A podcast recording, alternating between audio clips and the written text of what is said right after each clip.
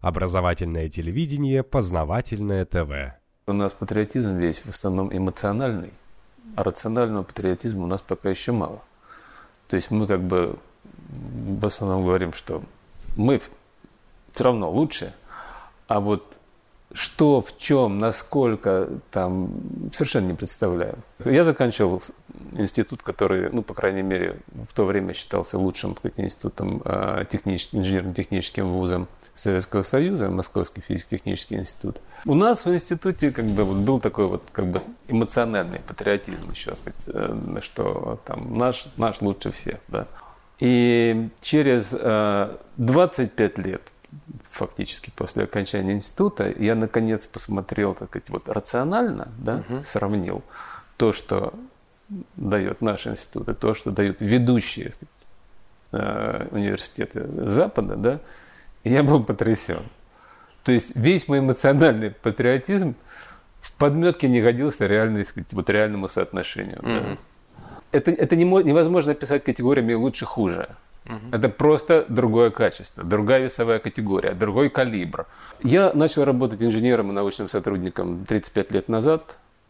33 а, года назад я закончил вот, Московский физико-технический институт, факультет электроники. Около 30 лет назад я защитил кандидатскую диссертацию, закончив аспирантуру Института радиотехники и электроники Академии наук. Это был головной а, НИИ Академии в своей области. И 23 года назад, то есть проработав 10-12 э, лет в Советском Союзе, 23 э, года назад я эмигрировал в Израиль, потом через 4 года я уехал э, в Америку, 3-4 года прожил в Америке и Канаде. Мне довелось работать за рубежом ну, как в университетах, то есть в академической среде, так и в хай-теке, как ученым, просто вот исследователем, а, так и инженером, а, потом менеджером, то есть как бы во многих качествах. Угу. В общей сложности я работал, э, жил и работал за границей 17 эм, лет, работал за последние 22 года в 11 разных местах, НИИ, университетах, компаниях. Э, я проработал 13 э, лет на Западе, прежде чем, вообще говоря, меня вот, ну, как бы совершенно случайно для себя открылся отношение вот, калибров а, высшего образования на Западе и в Советском Союзе, да и в России тоже. Если уж говорить э, об истории, то я бы не стал сильно разделять Советский Союз и нынешнюю Россию в смысле высшего образования. Пока. Хоть мы все знаем, что все жалуются, что как бы уровень падает, да, вот. Но то, что я вижу в результате своего анализа, а, падает не уровень, уровень растет. Падает как бы качество контингента. А обучающихся? Обучающихся, да. То есть то, что предлагают нынешние, ну ведущие, по крайней мере, российские университеты, оно вот тот объем и качество знаний, оно ничуть не хуже, оно даже лучше и больше, чем то, что предлагали в советских вузах. Пока что то, что предлагают российские вузы еще вот по системе подготовки специалистов, я не говорю о баллонской системе, мы еще не видели результатов баллонской системы, потому что она повсеместно была введена вот в 2011-2012 году, даже в Москве в некоторых вузах только в 2013, а это значит, что первые, э, первая продукция выйдет в 2017 году. Еще раз подчеркну, я всегда буду говорить о том, что дают высшие учебные заведения. О том, что дают высшие учебные заведения на Западе, о том, что дают наши высшие учебные заведения. Вопрос о том, сколько возьмет студент из этого, это вопрос личный. И это как раз вопрос контингента. Есть всегда, были и всегда будут студенты, которые взяли там 99% того, что им давали.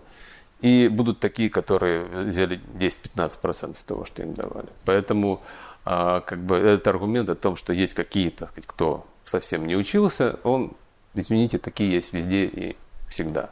Так вот, то, что дают современные вузы России, я посмотрел, это ничуть не хуже Советского Союза, даже получше. Я говорю исключительно об инженерно-техническом образовании. Другие образования вот, в художественной сфере – скажем, в медицинской, вот это то, что я могу. Там в экономической не знаю, не, не знаю просто. Ну, вот. но мы, но это мы... вообще не образование экономическое, если честно. Да. Мы отбрасываем сразу. Хорошо, хорошо. Речь идет исключительно э, об инженерно-техническом образовании, сказать, э, специалисты в области там, инженерных наук, в области информатики, в области сказать, математики, в области физики, там, угу. такие.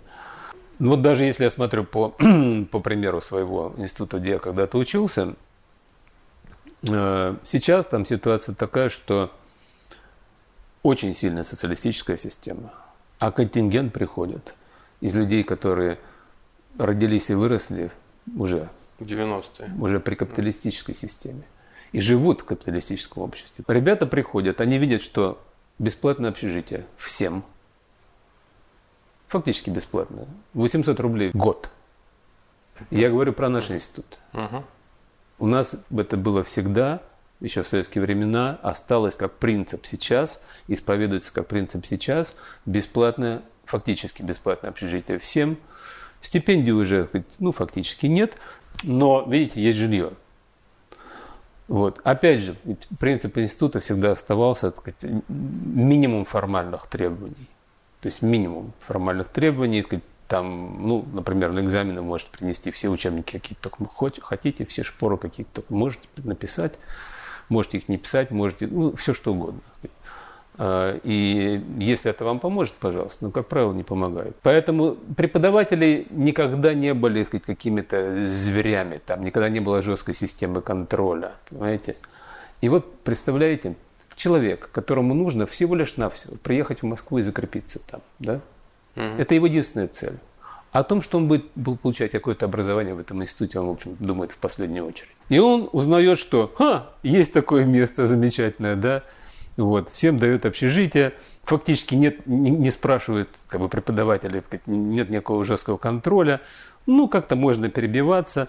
А преподаватели нынче понимают, они хоть и высшего класса специалисты, да, оставшиеся еще с советских времен, они понимают нынешнюю ситуацию у студентов, да, они как-то им идут навстречу, ну, видят, что не тянет, да, ну, как-то, ну, ладно, там, ну, как-то вот ну, переиздай, я тебе, может быть, еще там, там поставлю тройку. То есть проплывают совершенно спокойно.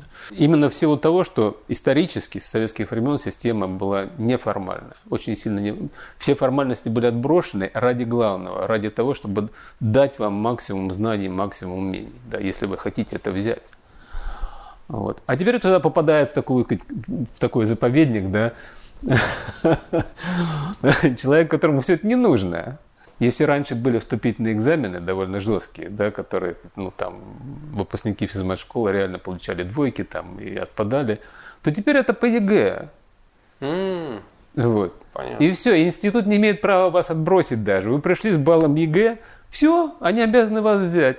Вы представляете, какая замечательная вещь получается? Да. Старая система, которая была разработана для подготовки, сказать, э, как бы максимально для скоростной подготовки очень сказать, серьезных кадров, да, она в данной ситуации является просто питающим э, раствором для всех, кто хочет там, для, для, для всякой плесни, которая там хочет расвести. Грибов-паразитов. Грибов-паразитов, совершенно верно. С четвертого курса вообще, опять же, касаясь старой советской системы, с четвертого курса в нашем институте фактически нет занятий. Занятия проходят только в базовых институтах, да, вас прикрепляют к какому-то научно-исследовательскому институту, и четвертый, пятый, шестой курс вы фактически там находитесь. Шестой курс вообще нет занятий, никаких.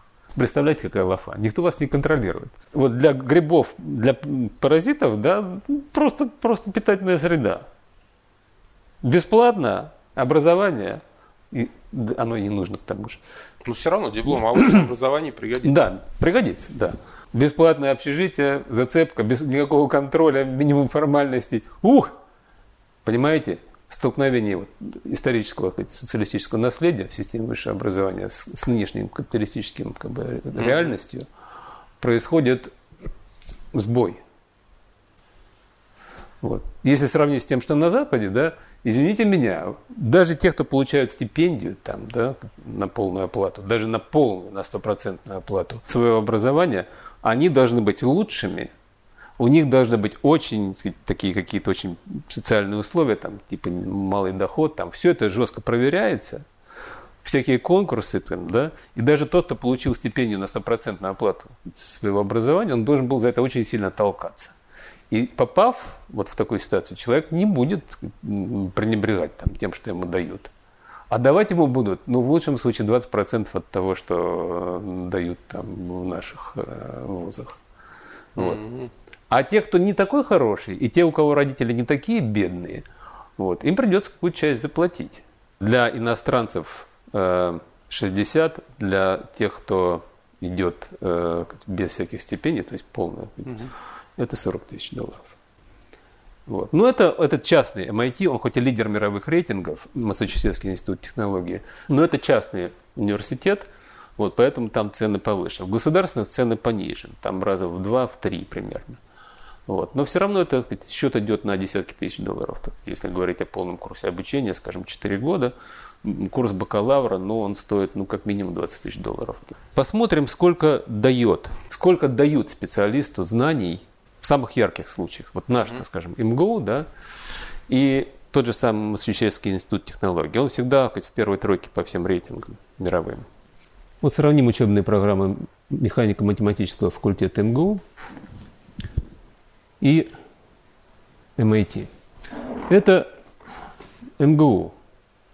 Э, пять с половиной лет подготовки специалист по математике. Здесь по горизонтальным осям отложена подготовка по математике, по информатике и инженерным дисциплинам, и по вертикальной оси отложено количество тренинга по физике, которая не является профильной.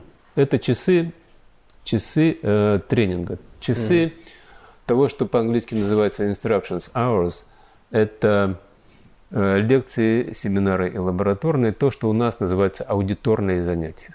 То есть фактически это получается такой домик, это как бы эквивалент э, объема знаний, которые дают в процессе тренинга специалисту. Я понимаю, что для тех, кто видит первый раз эту картинку, немножко непривычно, вот. Но э, зачем я это делаю? Можно, конечно, делать всякое списочное сопоставление, там всякие детали. Мы утонем в этом, потому что детали миллион. Угу. Давайте сначала сделаем простой счет. Вот просто так. Просто вот тупо. Посчитаем количество просто, часов. Просто, Просто тупо посчитаем количество часов тренинга, количество часов аудиторных занятий. Вот давайте посмотрим, сколько вот, как выглядит в, в тех же самых осях доктор прикладной математики из Массачусетского института технологий. Вот это Ой. MIT. Как-то так существенно меньше. Это доктор, в разы просто. Да, это доктор прикладной математики. И здесь мы видим в тех же самых осях а, объем тренинга, который дают доктору прикладной математики. Опять же, по этой оси количество часов тренинга по математике, по этой оси количество часов тренинга по информатике и инженерным дисциплинам, по вертикали это количество часов тренинга по физике, что не является профильным для математики. А размерность шкалы такая же, да, как у Да, того? абсолютно, один в один. Вот давайте еще раз посмотрим. Вот это МГУ, специалист по математике, механико-математический факультет – пять с половиной лет подготовки. Вот это MIT, доктор прикладной математики, 9 лет подготовки. 9 лет? 9. На самом, у меня здесь написано 8-9, на самом деле там 9-10. По статистике больше 9 лет. Только получается, что они учатся дольше, а знаний... А почему так? А почему... А тренинга меньше. Меньше. А чем же они занимаются тогда? О, хороший вопрос. Давайте еще раз посмотрим. Ведь МГУ 6 лет, специалист, грубо говоря, 6 лет. Здесь доктор 9 лет. Причем там, там доктор, а у нас просто специалист. Да. Это же разные степени. Да, вот, вот, вот. Вы говорите спе- просто специалист. А на самом деле мы не знаем, чему соответствует наш специалист. Наши, даже наши университеты не знают толком, чему соответствует наш специалист. И часто называют это там магистром, например, да, что вообще в последнее время, слава богу, немножко отрезвели, вот последние года три стали называть подготовку по классу специалиста просто специалитетом. Специалитет, специалитет, специалитет. Никто не знает, чему это, чему это эквивалентно. Но мы видим, что вот это вот доктор, 9 лет обучения, причем в самом сказать, рейтинговом mm-hmm. университете мира – а это специалист, пять с половиной лет обучения. Ну вот это если положить эти две программы рядом, угу. на одной и той же шкале. Это если посмотреть сверху.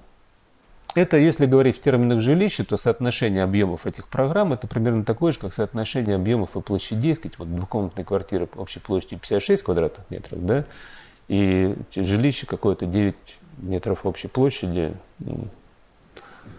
Да, но должно быть тогда что-то как бы в компенсацию, да, ведь 8 лет балду пинать не будешь. То есть должны быть какие-то другие предметы тогда, которые как бы восполняют это. Вот все россияне или там все выходцы из, ну, то есть все выходцы из нашей системы образования, они примерно так и реагируют. Они предполагают, что на Западе учатся так же интенсивно, как у нас. Угу.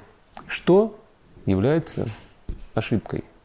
Дело в том, что на Западе учатся не, сказать, с другой интенсивностью. То есть сначала для наших людей это звучит неправдоподобно. Как же так? Можно учиться 9 лет, да, и при этом получить там сказать, в, по часам меньше гораздо. в 6 или там даже в 9 раз, даже, ну, грубо говоря, сказать, в 10 раз меньше объем знаний. На самом деле, если посмотреть пристально на как работает система западного образования, то ничего в этом необычного нет. В университетах США и Европы аудиторные занятия вот если говорить об, об аудиторных занятиях, да, то они продолжаются в среднем 13 недель в семестр, 2 семестра в год. Там есть еще третий семестр, но это для тех, кто отстающих, для тех, кто начал в другое время. То есть реально учебный год, два семестра по 13 недель. У нас расчетные как бы по плану 17-18 недель в семестр – вот, реально, если там по самому минимуму оценивать, 15 недель все равно получается. Во-первых, просто в семестре больше недель у нас. Но это мелочь. Просто убедиться, вот сейчас посмотреть, это вот раскладка семестра для Института технологий в Цюрихе. Он считается лучшим в континентальной Европе по инженерно-техническим специальностям. 13 недель в первом семестре, 13 недель во втором семестре. Это как бы официальные данные. Просто учатся студенты менее интенсивно. Вот если посмотреть, какое количество пар, там вот классических пар, mm-hmm. там занятий в день, например, бакалавр электроники из MIT учится по техническим дисциплинам примерно полторы российской пары в день. Всего-то? Полторы, да. Но у него другие какие-то науки там есть? А вместе, да, у него есть другие науки там. У него есть вот то, что называется ХАС, в данном случае это гуманитарные искусства там и социальные науки. У кого? Вместе... У технического специалиста гуманитарное искусство? Ну, там, да, там есть. Это в том же самом Массачусетском институте технологий, там помимо обязательных технических предметов у инженера, э, у человека с инженерной вот специальностью, там есть еще какое-то количество обязательных э, гуманитарных, э, социальных и искусства. Это общеинститутское требование, чтобы ну, человек не выходил совершенно однобоким чайником, угу. который там знает только вот там как электронные схемы рисовать и вообще ничего не понимает там ни в чем. Вот. То есть такие у них такие надо дать должное, есть такое требование, чтобы вот хоть что-то он знал еще. Там, и вы имеете право выбрать там какое-то количество курсов из истории, искусства, социальных наук. Это, как правило, там психология, там история там, государства, там, да, и там что-то там из искусства или истории искусства. То есть там это есть. Но даже если учесть эти науки вместе с техническими, то получается, что бакалавр электроники MIT учится в среднем 1,8 российской пары в день. Что 5, делает-то? 5 дней в неделю. Это, если перевести это меньше, чем 4 урока в день по 40 минут каждый. Вот так у нас учатся там во втором классе школы. Да, по-моему, сейчас уже интенсивнее учатся, потому что сейчас даже уже перед приходом в первый класс, как я с удивлением узнал, э, ребенок обязан сказать, уметь читать. Да, да, да. Вот если пятидневка в школе, то у ребенка во втором и третьем классе у него по пять уроков получается. Ну, короче говоря, наши первоклассники учатся с гораздо большей интенсивностью. Ну, то есть не с гораздо, а примерно с такой интенсивностью, угу. с большей интенсивностью, чем учится бакалавр, бакалавр электроники в MIT. Удивительно. Это просто, Артем, это просто другая традиция. Угу. Такова традиция на Западе. Они учатся дольше, медленнее. Вот. Почему? Потому что, ну как я считаю, потому что это традиция старых, вот старая университетская традиция, да, она восходит от, от времен, когда вот был какой-то мэтр, да, который себе набирал учеников, он не был заинтересован передавать им максимум знаний в максимально короткий срок. Угу. Ему нужна была рабочая сила у него в лаборатории, там, mm-hmm. с пробирками, с этими самыми, так сказать, э, меха раздувать. Знаете, как у ремесленников были ну, ученики, да, да. там, вот с тех пор, со времен ремесленничества и ученичества, оттуда идут корни. И если внимательно присмотреться к системе подготовки э, кадров на Западе, то она в значительной степени унаследовала вот эту вот традицию ремесленничества. То есть вам дают знания понемножечку, медленно, а при всем при этом от вас требуют, чтобы вы работали. Угу. Причем, пока вы еще бакалавр, учитесь 4 года на бакалавра, вы не можете ничего толком, потому что вы еще ничего не знаете. Понятно, правда? Да. Вот. Если учесть, что мы потом об этом поговорим, что такое западный бакалавр. Да, по нашим меркам. Вообще ничего не может. Вот. Поэтому с вас как бы взятки гладкие, вас нельзя использовать в университете, но за учебу и за жизнь вы платить должны. Вот к вашему сведению, там, если у нас, например, э, в моем институте общежитие стоит 800 рублей за год, то даже не в MIT, а вот там Государственный университет штата Нью-Йорк, State University of New York at Stony Brook, э, Государственный университет э, при Стони Брук. Ну, это считается лучший государственный университет в штате Нью-Йорк. Там, например, место на кампусе, да, вот койко-место там в комнате на двоих стоит 600 долларов в месяц. Угу. Вот, которые, естественно, вы должны заработать, потому что никакая стипендия вам этих денег не оплатит. Потом вам нужно кушать, потом вам нужно то, все, угу. пятое, десятое. То есть там по самым скромным оценкам, в том же MIT, там просто открытым текстом написано сказать, на их сайте, что для жизни у нас на кампусе требуется там 20 тысяч долларов в год. Просто для того, чтобы вот жить. И поэтому студенты, находясь в состоянии бакалавра, подавляющее большинство из них работают, практически все без исключения. Я не видел никогда вот тех, кто не работает. Они подрабатывают там, как правило, официантами в ресторанах, что ну, как бы, это гибкая смена, там всегда можно подогнать под занятия. К тому же там дают типс, то есть э, чаевые, что часто во много раз превосходит зарплату. А, кроме того, развозка пиццы, такие вот, знаете. Ну, понятно, в общем, труд, не требующий каких-то, какого-то образования. Да, специальных навыков. Вот. То есть подрабатывают. Э, поэтому, естественно, они не могут очень интенсивно учиться. Uh-huh. С одной стороны, они не могут, с другой стороны, просто традиция такая, что ученик должен работать да, в процессе учебы. Вот. Что это такое? Никто, никто из ремесленников не заинтересован в том, чтобы передать максимум знаний сказать, своему ученику в максимально короткий срок. Как mm-hmm. правило, ремесленник тогда был заинтересован, мастер-ремесленник, когда у него есть подмастерье, он был заинтересован в том, чтобы держать его в состоянии подмастерья как можно дольше, yeah. чтобы он не стал самостоятельным и не стал ему конкурентом. Mm-hmm. А ведь реальность капиталистического общества, общества именно такова. Я, например, начинаю готовить студента, да, и я делаю все, чтобы максимально короткий срок, максимально, максимальное количество знаний и навыков ему передать. Я что, идиот? Я себе конкурента готовлю. Вы понимаете? Да. А я... у, нас, у нас просто другая система. Изначально. У нас была другая система, сейчас mm. такая же. Угу. Но сейчас просто этого у нас мало кто понимает. А на Западе это реальность уже, так сказать, многие десятки и сотни лет. Поэтому там это они впитывают с молоком матери. И поэтому там никто не никто вас не будет, так сказать, вот как у нас, там вот давать там десятикратно больше объем чем у, знаний, чем у доктора там, за, за те же самые пять лет. Да кому это нужно? Это что, через пять лет выйдет человек, который сказать, способен конкурировать со мной? Нет. Он должен лет 10-15 отработать в лаборатории на меня. И тогда, когда мы станем хорошо знакомыми, когда мы станем друзьями, когда может быть, он узнает уже столько же, сколько и я, тогда уже ближе к моей пенсии я готов его выпустить. Излагаю как бы шуточно-художественно, но это действительно реальность. Ну, смысл понятен. Вот, поэтому понимаете, что традиция другая. Угу. И поэтому на доктора там учится 9 лет как минимум. Реально учатся дольше, потому что в процессе обучения, вот этих в процессе 9 лет у кого-то там возникают какие-то обстоятельства, болезни, семейные, там кто-то берет академ, кто-то там задерживается. 5 лет разрешено растягивать до 7 лет. Угу. Вот. Ну, то есть получается 9-11. Заведомо больше 9.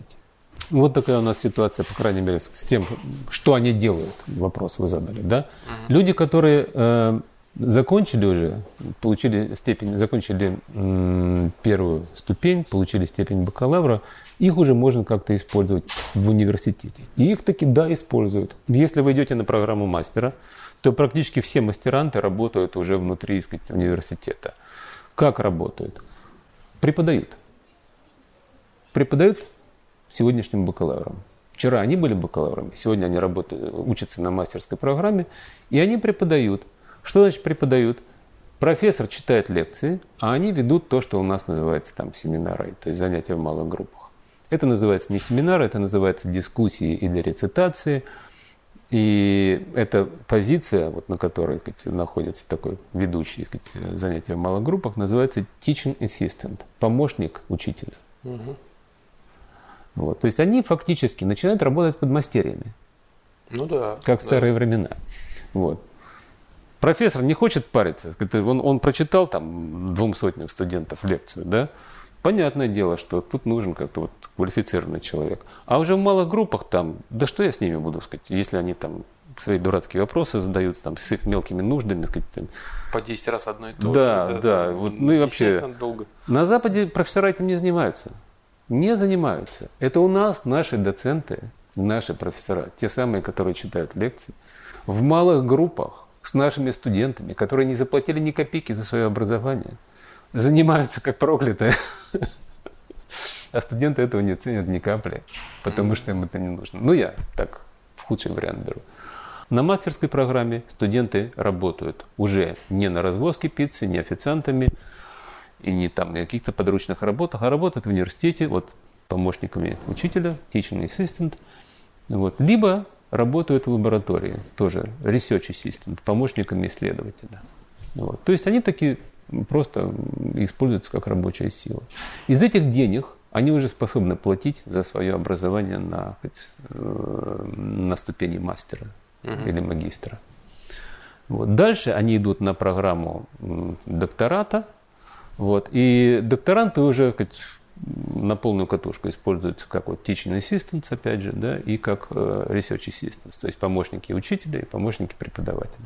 Это очень хорошо так, для кого? Для профессоров хорошо, потому что им остается только чистая работа, да, только угу. как бы идейное руководство в лаборатории, э, чтение лекций, вот. А все, вся черная работа, вся тяжелая преподавательская работа, вот, работа индивидуальная со студентами в малых группах, там индивидуальная работа, или там, скажем, работа с оборудованием там, в лаборатории, она остается на долю э, вот, э, студентов-мастерантов и студентов-докторантов. То есть сохраняется фактически старая ремесленная система. Угу. Вот, вам дают по чуть-чуть знаний, да, но вы должны сказать, работать причем для докторантов э, даже есть просто обязательность. Там, для тех, кто, вот, может быть, попадется такой, который не хочет работать. Да, вот он, он богатый. Он может заплатить из кармана за свое обучение, не хочет работать вот там помощником преподавателя или помощником там исследователя. Все равно есть обязательство, как минимум один семестр проработать там и проработать там. Вот. Но по факту э, практически все, без исключения, работают. Ну вот. И это хорошо для учащихся, для самих студентов, потому что ты начинаешь преподавать, ты как бы от, оттачиваешь уже свое собственное знание, свое понимание. При всем том, что вот я сравниваю по часам, да, нужно понимать, что это разные часы. Вот когда у меня ведет семинар, например, там, или занятие в малой группе, э, студент вчерашний бакалавр, причем бакалавр не наш, а американский бакалавр, да, то, конечно, наверное, это весело пообщаться со своим как бы, одногодкой, да, но если сравнивать такое занятие с тем, которое ведет, скажем, профессор там, с 15-20-летним опытом да, преподавания и работы в этой области, то, наверное, я все-таки от профессора смогу получить больше. Ну, понятное дело. Вот. И вот это то, что не учтено в моем анализе. Да. Угу. Я просто считал часы вот этих вот час занятий, которые проводит помощник преподавателя, вчерашний американский бакалавр, и час занятий, которые проводит на, наш доцент, который на самом деле это вторая профессорская степень, associate профессор, да, вот, наш человек, который, скажем, 20 лет назад закончил еще механико-математический факультет МГУ, который мы видели только что, да, угу. Получил еще в университете, еще окончив, только окончив университет, уже там девятикратно больше объем знаний, чем доктор прикладной математики MIT, да, вот этот человек еще после этого работал над диссертацией в своей области, над кандидатской диссертацией, а после этого еще 10-15 лет опыта преподавания получил. Вот такой человек проводит теперь занятия у меня, а у моего соседа проводит занятия, так сказать, вот помощник, преподавателя, э, помощник преподавателя, который вчера был бакалавром в MIT, в американском университете. Ну, Понятное понятно, дело, что, это да, разные раз... категории. Абсолютно разные категории. И кроме того, по форме а, насколько вот мне известно, я это специально выяснял, по форме а, многие дискуссии в малых группах в западных университетах немножко имеют, ну, как бы другое качество. Потому что вот человек, который учился там, скажем, не так давно, лет там 15 назад, не так давно, в том же самом институте, где я учился, потом доучивался в том же самом MIT на докторской программе, и он сказал, что вот эти вот, вот эти вот занятия в малых группах ничто по сравнению с занятиями в малых группах, которые были у нас в институте. Просто mm-hmm. это другое качество. Это приходит человек, вот помощник учителя, который там что-то рассказывает там в течение 20 минут, потом просто отвечает на вопросы студентов. У нас это было другое, это было просто дополнение к лекциям, это был дополнительный материал, это была отдельная программа, и очень часто Наши, например, вот доценты, которые вели семинар, они просто, там, когда их просили там, повторить материал лекции, они говорили открытым текстом, ребята, мы здесь не для того, я здесь не для того, говорил доцент, чтобы вам повторять материал лекции. Материал лекции вы должны были изучить и знать сами. Я здесь для того, чтобы дать вам материал, который вы не найдете ни в лекциях, ни в учебниках. Емкость э, вот, такого нашего семинара, угу. да, и того семинара, заведомо они не, не равны. Заведомо тяжесть э, и мощность э, часа нашего семинара больше, чем среднего западного сказать, вот, занятия в малых группах. Но я в своем расчете считал их одинаковыми. Угу. То есть вы не учитывали то, как бы то есть как завед... качество? Да, то есть заведомо, то, что я показываю, это заведомо оценка наших вузовских программ по минимуму. Это минимум. Если там начать накручивать, да, да, делать реальные поправки, реальные коэффициенты, там получится еще больше.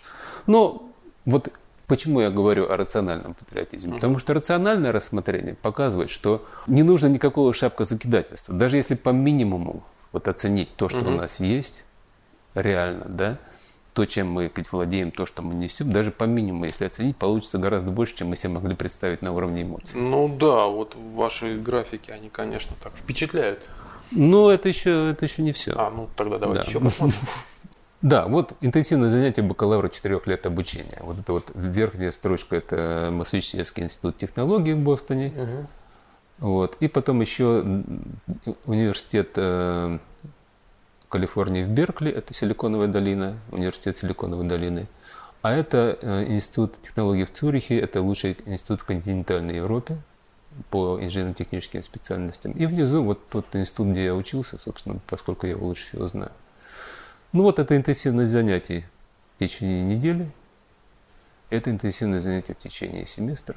Ну, получается, что у Массачусетс 97 пар на семестр, да? Угу. Беркли 131, Цюрих угу. 154. А Цюрих только потому, что они программу бакалавра укладывают не в 4 года, а в 3 года. А в 3 года, угу. ага. А МФТИ 216 пар. Ну да, то есть 2,5 разница, 2,5 раза разница просто в интенсивности занятий между Бостоном и МФТИ.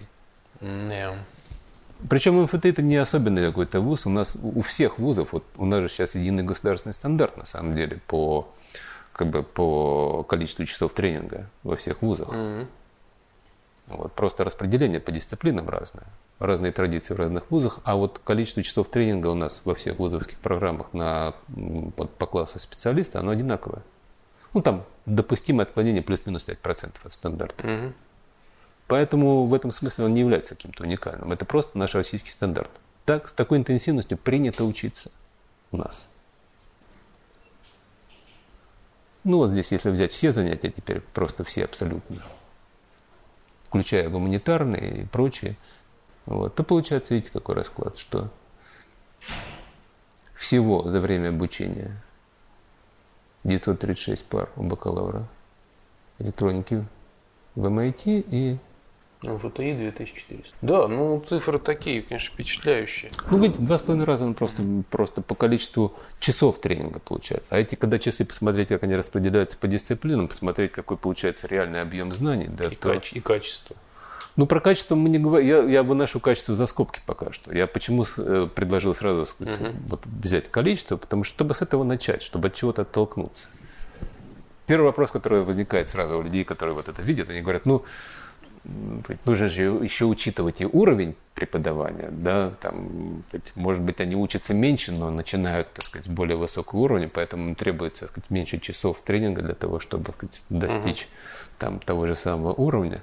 Ну, вот просто для иллюстрации, это самое, самое о входном уровне студентов, да, с каким уровнем приходят студенты mm-hmm. в университет, и с какого уровня они начинают как бы учиться. Вот это самое первое контрольное по математике. Самое-самое первое контрольное, первое контрольное в семестре по математике в MIT. Вот, ну, я не знаю, там, Нет, поскольку, ну, не, поскольку вы не математик, сложно, да. да, это вам будет сложно. Вот. Но просто когда я показывал, а это МФТИ, то же самое первое контрольное, когда я просто показывал людям, которые специалисты, да, ну, в смысле, студентам, которые учатся uh-huh. сейчас, они просто смеялись. Потому что вот тут нужно взять производную вот от этой функции, да, которая там x делить там единиц минус x квадрат. А здесь нужно взять производную вот от этой функции. Я, я вижу, что даже тут, сами, тут, сами функции сложнее ну, да, несколько тут, раз. Тут так наворочено, что, что просто смеяться начинаешь. То есть уровень ничуть не ниже. На самом деле реально получается так, что все студенты вот современные, которые более-менее знакомы, так сказать, там смотрели западные программы, или у них там какие-то друзья учатся в западных университетах, они все признают, что их математика первого семестра у нас изучается в 11-12 классе школы. Сейчас я хотел бы показать просто уже более конкретный количественный анализ. Вот. И сейчас просто, если говорить для наших специалистов, да, для российских или там для бывших советских, которые ну, в силу разных обстоятельств заинтересованы работать за границей или работают за границей, все-таки кто они такие по своему образованию, по своей квалификации, по сравнению с западными специалистами, чтобы они знали все-таки свой калибр и свой масштаб. Вот мы видели картинку, да, доктора прикладной математики, найти специалист. Можно посмотреть, вот так они выглядят рядом, так мы видели соотношение в терминах жилища, а это доктор общей математики. Ну, как совсем смешно. Ну, доктор общей математики, он просто больше сконцентрирован непосредственно в математике. Там тренинг в основном, больше тренинга этого доктора по математике, меньше тренинга по информатике и инженерным дисциплинам, но масштаб по отношению к специалисту в области математики из МГУ остается такой же, видите? Угу. Это доктор MIT, общая математика. Это математик, специалист с мехмата МГУ. Здесь специальность у математика МГУ – общая математика и прикладная механика. Доктор общей математики – наш специалист по математике из МГУ. А теперь давайте посмотрим физиков из того же самого МГУ, факультет физики. Угу. Это специалист по физике. Видно, тут то же самое. Количество часов тренинга по физике, количество часов тренинга по математике. И здесь тренинг по информатике и электронике. Ну, то есть другое уже расположение осей. Естественно. Да? У нас по, по горизонтали нет, физика, же... здесь а, математика. А, да, ну да. А вверх уже пошла информатика. Да, вверх пошла информатика, электроника, что, в общем-то, не является профильным, но тоже есть какой-то тренинг. Вот. То есть я стараюсь сделать так, что по горизонтали у нас будут как бы профильные предметы угу. для специалиста, а по вертикали не профильные. Вот. Здесь у нас, видите, основной тренинг по физике, какое-то количество часов тренинга по математике и там самый необходимый минимум по информатике и электронике. Вот. Давайте посмотрим, как выглядит в тех же самых осях доктор физики из MIT, Массачусетский институт технологий, лидер мировых рейтингов. Вот это доктор. Ну, та же самая картинка, в несколько да. раз меньше. Доктор физики из MIT, специалист по физике из МГУ. Пять с половиной лет обучения. Это доктор физики из MIT, 9 лет обучения. МГУ пять с половиной лет обучения, MIT 9 лет обучения. Это опять-таки э, объем знаний, даваемых специалисту. Вот. Давайте теперь посмотрим Бауманский университет. То, что у нас раньше называлось Высшее техническое училище имени Баумана. Возьмем специалистов в области радиоэлектроники из МГУ и докторов электроники из MIT. Доктор электроники из MIT. Здесь те же самые оси. Здесь количество часов тренинга по физике, здесь количество часов тренинга по математике, а здесь профильная дисциплина информатика и электроника. Количество часов тренинга. А то, что цвет разный, это просто разные? Как а, это просто для удобства восприятия. Это так окрашивает программа, которая строит графики. Mm-hmm. Она каждую, каждую там, 200 часов она окрашивает другой цвет. Mm-hmm. Вот, это просто для удобства восприятия. Вот, давайте еще раз сравним. Вот это разные просто. Но это все американцы. Да, это все из MIT разные доктора. Угу. Вот это Бауманка, специалист по радиоэлектронике. Ну, столб основанием-то примерно такой же. Основание а примерно такой же, высоту да. он в два Ну да, то есть по специальности больше. они примерно в два-два с половиной раза, совершенно верно. Ну, видно, действительно, как вы справедливо заметили, основание примерно такое же, то есть тренинг по физике и математике примерно в таком же количестве. А по специальности непосредственно, по инженерной специальности, тренинг в два с половиной раза больше. То есть масштаб сохраняется. Угу. Бауманка, MIT, 6 лет обучения в Бауманке, это 9 лет обучения в MIT. Угу. Это физик МГУ, 5,5 лет обучения. Это физик MIT. Вот это обучение в Московском физико-техническом институте, 6 лет обучения. А это 9 лет обучения в MIT. Это инженер, физик по электронике, а это доктор электроники из MIT. Ну, в общем, везде на всех графиках картинка, по сути-то, одинаковая. Что... Видите, что да. совершенно разный масштаб просто. Да. Вот тут опять, если сравнить, взять того же доктора по прикладной, одного, один из вариантов доктора прикладной математики из MIT, и взять э, специалиста, физика-инженера по электронике из МФТИ, то вот такое соотношение, видите. Ну, в общем, в несколько раз наши получают большую подготовку. Да. По какому параметру не возьмешь, там все равно идет превышение в несколько раз. Либо по основному профилю, либо паритет по основному профилю и превышение в несколько раз по другим вспомогательным направлениям. То есть объем знаний, он в любом случае, сказать, несколько раз больше. Угу. Да, возникает вопрос. Если у них специалисты хуже, да? Никто не, никто не говорил, что у них специалисты хуже.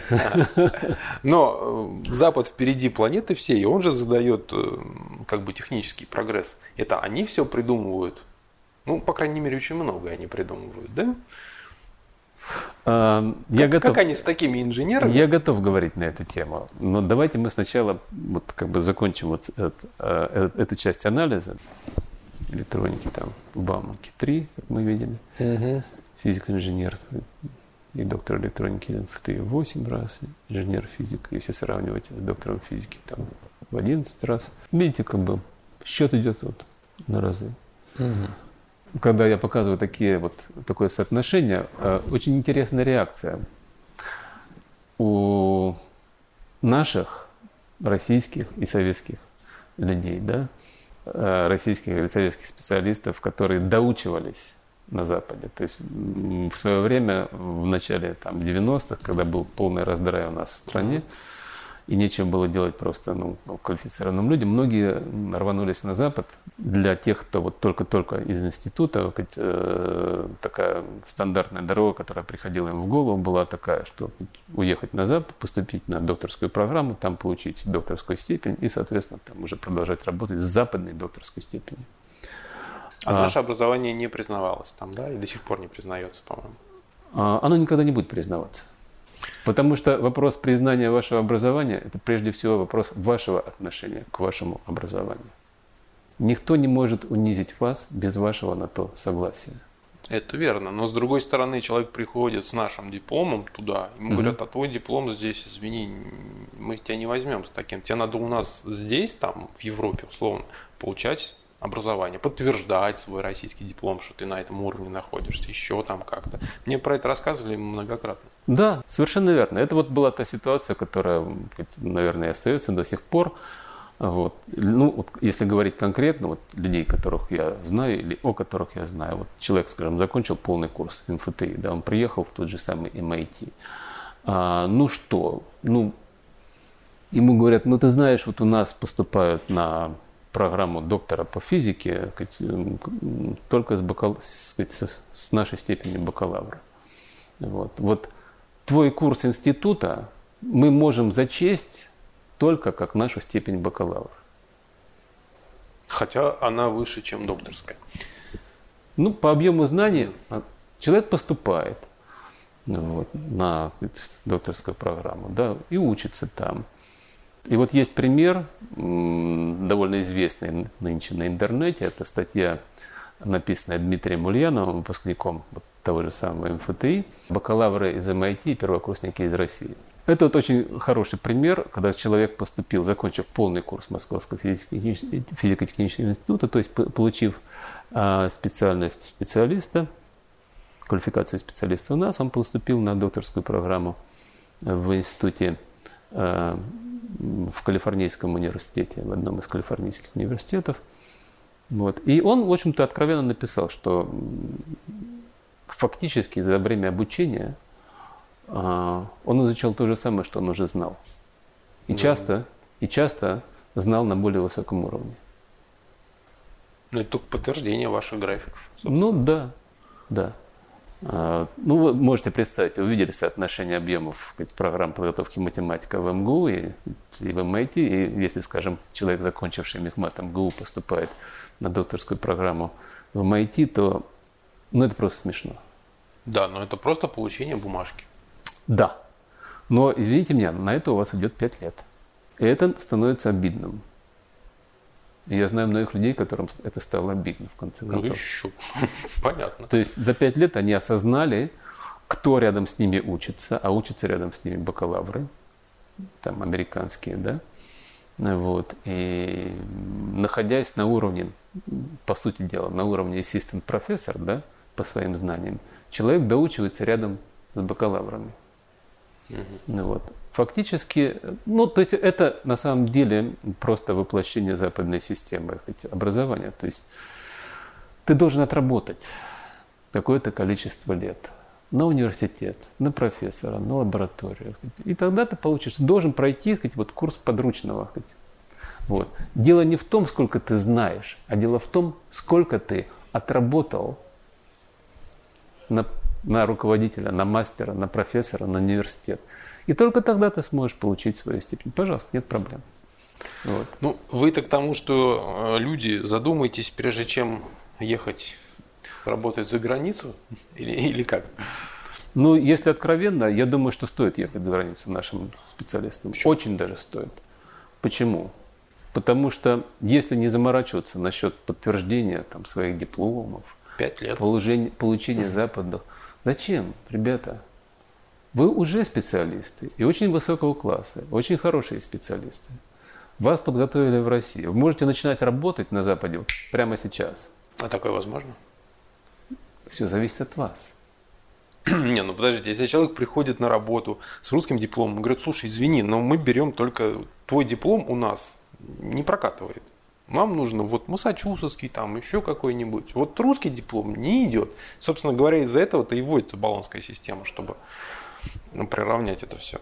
Ну, ну и, система... и что, и что, и куда человеку деваться тогда? Баллонская система отдельная тема. Да, мне этот вопрос часто задают на лекциях, вот очень часто, да. А что делать? А у нас в дипломе написано, что мы бакалавры, а у нас в дипломе написано, что мы магистры, да. Ребята, у вас в дипломе может быть написано все, что угодно – Вопрос в том, как вы сами воспринимаете свое образование. Биться за то, чтобы вам кто-то что-то подтвердил, это глупо просто. Это просто, ну вот я как человек, как бы, который работал на Западе, uh-huh. я говорю, что на самом деле нужно эту мысль оставить просто. Просто оставить в стороне. И просто знать, что вот ваш уровень такой-то, ваш калибр такой-то. И с этого начинать. Хоть не берут на работу, открывайте собственный бизнес. Слава богу, в Америке это предельно легко инкорпорироваться, открыть собственный бизнес может даже иностранец, угу. не имеющий никакого статуса. Это все возможно. Вот. Но дело даже не в этом. Дело в том, что наши люди все равно относятся к своему образованию изначально как-то не с очень большой самооценкой. Вот в чем mm-hmm. дело. То есть самооценка в этом смысле понижена. Много разных причин, тысячи причин социальных, политических, исторических. Но по факту, вот просто я хотел бы людям, которые вот там хотят, например, ехать за границу, и они там будут конкурентоспособны. Очень даже – то есть стоит только вот за что-то зацепиться, что-то начать делать, они сразу сами увидят. Те иммигранты, которые вот у нас там уже работают там по много лет за границей, они это начинают понимать со временем. И у них начинается откат в обратную сторону. Они начинают даже на, на эмоциональном уровне значит, говорить, что вот, ну вот как, например, Дмитрий Ульянов написал, «А, бакалавры из MIT и первокурсники из России. Ну, такой, в заглавии уже сказать, поставлен, поставлена планка. Да? Uh-huh. Вот. На самом деле его статья даже скорее не о том, что бакалавры из MIT и первокурсники из России, а о том, что доктора из MIT и бакалавры из России. Ну да, вы, в общем-то, показали. Да. Вот. И, собственно, он сам это признал. Он фактически он подтвердил что в своей статье, что те курсы, которые он изучал за 4 года, даже за 4, не за 6, за 4 года э, в МФТ, а, это практически сказать, все вот курсы докторского уровня, сказать, там, сказать, в, его универ... в том университете, где он учился. Давайте мы просто сейчас взглянем на соотношение программ. Да, вот. Ну да, вопрос такой, кто же западный доктор по меркам России? Ну вот видите, соотношение одной программы, вот, которая называется бакалавр в МГУ, угу. а это доктор в МИТ. Угу. Это по физике. Общая физика и радиофизика, специальность э, бакалавра в МГУ. А здесь доктор физики, который начинал с бакалавра в экспериментальной физике. Ну, опять мы видим то же самое, что да, видите, бакалавр МГУ даже больше получил, чем доктор наук. Вот я специально здесь бакалавр Американ. поставил в кавычках, потому что у нас это названо интегрированный бакалавр – вот так они соотносятся. Можно сравнить просто конкретно списком все курсы. А это соотношение доктор общей физики и тот же самый бакалавр из МГУ. Угу. Ну, как-то доктор общей физики вообще бледно смотрится. Американский ну, видите, по, по, по, по объему, да, по объему нашим. даваемых знаний, вот видите, такое соотношение. Вот это если как бы, убрать все лишнее. Здесь 4 года обучения, здесь 9 лет обучения. Видите, какое соотношение? Да, причем даже и по срокам-то. И по срокам, и по, по калибру. А давайте электронику посмотрим. Давайте. Доктор электроники. Вот это то, что называют в МФТИ бакалавром на факультете электроники. А это то, что называют доктором электроники в MIT. Ну, опять раза, наверное, в 4 меньше. Если не в 5. Ну, видите, по, по, сказать, специально, по специальности тренинг сказать, чуть побольше у нашего, так сказать, бакалавра, а во всех остальных отношениях просто в разы все больше. Вот они, опять они рядом, с другой стороны, если поставить, можно в разных ракурсах посмотреть. А это Бауманка. Доктор электроники и информатики из MIT, а это бакалавр электроники, специальность радиоэлектроника из. Угу. Да, но почему мы тогда пользуемся зарубежными компьютерами, сотовыми телефонами, диктофонами, микрофонами? У нас же нашего ничего нету. Почему так? Вот этот вопрос тоже все задают очень часто. Но я хотел бы сначала пон... вот, вот на этом акцентировать, да? Вот. И вопрос, который вы задаете мне, это на самом деле вопрос, ну, скажем, вам, если бы вы были человек, который закончил институт, ну, университет сейчас в России. Почему так? Вот смотрите, кто вы, а почему так? Потому что, вот видимо, мне... да. есть, есть большие люди и сильные, а есть те, кто войну проиграл. Ну, примерно, ну, это, да. Вот на самом деле вопрос не ко мне. Вот мне часто даже вот руководители компаний, да, задают, ну, скажем, те, кто учился там, вот, по, по сходной, по инженерно-технической специальности, да, они мне задают такой же вопрос. Вот почему? А это вопрос не ко мне, это вопрос к вам, ребята. Вот ты хозяин компании, у тебя работает сотни человек, вот такого калибра. И почему ты отстаешь от западных компаний, своей компании? Ты сам об этом подумай. Кто у тебя работает и кто там работает? И они тебя опережают. Почему? Ты мне скажи. Я-то знаю, что я специалист, да, и я действительно знаю, что я специалист. Я это проверил. И ребята такие же специалисты. Я же с ними работал, вот, современными выпускниками, там, той же Бауманки, того же МГУ, того же МФТИ. Очень хорошие, очень толковые ребята. А может быть дело в том, что мы не можем, ну скажем так, русские люди существовать в капитализме? У нас же, по сути, капитализма-то особо и не было, даже в царской России, и то он привел к революции. Посмотрите вот еще. Это бакалавр МФТ, а это доктор прикладной математики из MIT. Ну, все, все, все, уже все понятно. Уже все понятно, да? да? Все понятно. Все одно и то же. Все одно и то же, да. Да, наш как бы лейтенант получается на уровне их полковника. О, хорошо. Вот. вот это замечательная аналогия. Я ее как раз хотел использовать. То есть действительно получается ну, где-то так. Вот если говорить военным, то воен, военным языком, то это становится очень как бы ярко видно. Получается так, что примерно выглядит это примерно так. Подполковник, угу. да, приезжает на Запад, и ему говорят, знаешь, парень, у нас только лейтенантские позиции есть. Угу. Кому, вот, вот ты, ты подполковник, да, ты там был замком пол, полка там, да, вот, а у нас только взводом можешь командовать. Ну, нормальный военный, ну, он говорит, ну что, ребята, вы вообще офигели, да? Да. Но, тем не менее, люди туда едут и остаются. Ну, вот вы спросите военных, они что, вот, вот так переходят, да, э, с подполковника на лейтенанта? Ну, такого я не слышал, честно говоря. Ну, вот да, трудно предположить. А с нашими техническими специалистами именно так и происходит. И вы знаете, я вам могу привести примеры вообще просто, ну, парадоксальные. Но человек просто э, э в данный момент является полным профессором в, одной, в одном из американских университетов, получил не так давно очень престижную сказать, мировую премию в своей специальности. Он в 1988 году закончил э, Бауманку по специальности инженерная механика. Мы видели, что такое Бауманка. Да? То есть угу. Здесь была электроника, но по инженерной механике будет то же самое.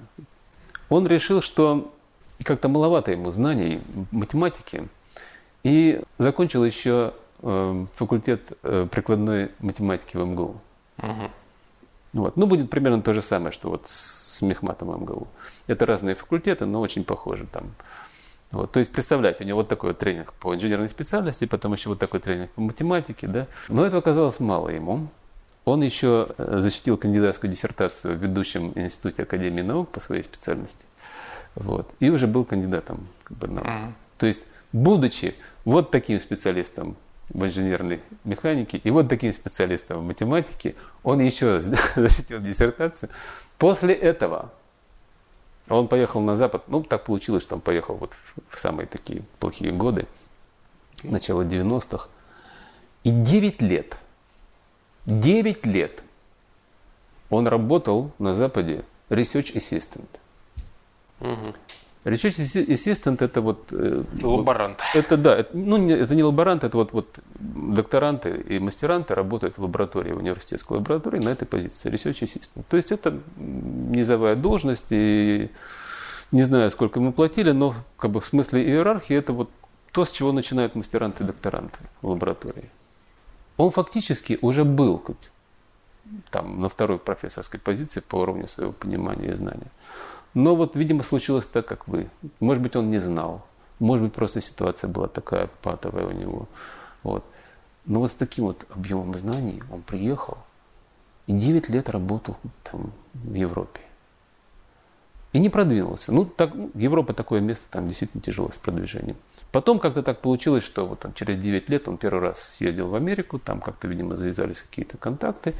Потом очень быстро, так сказать, получил профессорскую позицию. Потому что у него за это время, все-таки калибр-то у него соответствующий, соответствующий как бы уровень работы. Вот, все нормально, но понимаете, вот с таким объемом знаний, 9 лет потратить вот на это вот, ну это просто, вот мне лично обидно вот за наших ребят. Я, собственно, почему хочу рассказать да, mm-hmm. в этом фильме, потому что обидно за наших ребят, за, за растрату молодого потенциала, за творческого потенциала, за растрату очень хорошего объема знаний, да, за то, что они сами себя вот принижают. А что касается дипломов, то я вам скажу так, что ну, не знаю, как вот в, Амер... ну, в Канаде действительно там так унаследована английская система, там очень все централизовано, очень формально.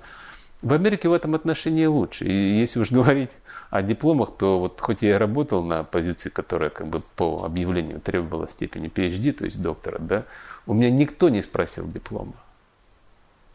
Никто. Никогда и нигде. Но это хорошо, когда руководитель соответствующий понимает, что главное знание, а не бумажка. Есть вот, разные. Слава богу, в хай-теке, э, вот, по крайней мере, на американском Западе, вот там в том же Израиле, сказать, в большинстве сказать, хай-тек компаний в Европе, там нет такого формального отношения. Там разговаривают с человеком. Ты можешь купить свой диплом где угодно. Ты мог вообще сказать, где угодно учиться. Вот. Но с тобой разговаривают и просто сказать, по разговору хоть уже ориентируются, потому как человек сам себя чувствует, понимаете? Очень мало кого волнует. Ты можешь принести диплом, что там у тебя там три доктора там трех разных направлениях, да? Ну и что? А если ты реально сказать, ничего не знаешь ничего не можешь? Понимаете, это же частный бизнес. Большая часть хайтек это частный бизнес. Никого не волнует, там, что ты там, какие формальные бумажки получил. Поэтому я говорю нашим ребятам, то есть понимайте свой калибр и от этого танцуйте. Берите самые тяжелые задачи, самые, как бы, ну, как бы, как говорил Наполеон, там, главное ввязаться в серьезный бой, а там видно будет. И вот вяжите серьезный бой, а там вы сразу увидите ситуацию. Вы сразу увидите, что вы можете, что могут ваши западные коллеги, что чего они не могут. Очень важная именно вот самооценка. Самооценка. И при этом не за счет других, не за счет того, что «а, они все тупые, они все дураки». Нет, они не тупые, не дураки. Просто действительно у них система образования слабее. Это, ну, это факт. Это факт, который был известен еще 55 лет назад. Более того, когда я вот из собственного опыта миграции скажу, что на самом деле, когда ты приезжаешь на Запад, ты как бы самим фактом приезда ты уже ставишь себя в позицию как бы просящего. Это действительно так. И в, в этой позиции очень тяжело сказать, утверждать, что я там такой, я это могу, да. Вот. Вы действительно можете. Ты действительно такой. Не нужно унижать других своих коллег, да, но ты действительно такой. Вот. Это нужно знать для себя, в первую очередь для себя. Не для диплома, а для себя. Чтобы не было вот таких случаев, да. Угу. Вот. Но знать нужно. Я лично не знал. И в моем случае, сказать, у меня было вообще смешно, сказать, ну, очень похоже на самом деле на mm-hmm. этот опыт. Вот, то есть я не хочу сказать, себя выставлять, как я, я там все это знал, да, я этого не знал то же самое, я сделал аналогичную ошибку. Я когда приехал, например, вот там в Израиль, буквально там в течение первой недели, там так получилось, что э, у меня было два предложения работы. Одно на позицию постдока в университете. Постдок это на самом деле студенческая позиция. Это человек, который закончил вот такую программу докторскую, mm-hmm. да, и после этого э, он годика три работает постдоком. И другое предложение было в престижном очень исследовательском университете, э, исследовательском институте, там, который считается как, э, такого мирового уровня в Израиле, Weizmann Institute of Science, Вайцмановский институт, новом центре разработок. Мне человек, который был на самом деле долгое время работал в Америке, предложил позицию э, associate professor, да, то есть проф, вторая профессорская степень. Я тогда ничего не знал. Я никогда в жизни не работал профессором. По факту наш кандидат наук, по крайней мере советский кандидат наук, это уже associate профессор по mm-hmm. уровню. То есть он посмотрел, человек, вот у него такой уровень, да, у него вот, вот так он работал, столько-то лет опыта. И он честно сделал предложение, адекватное совершенно. Я не знал, что это адекватное предложение.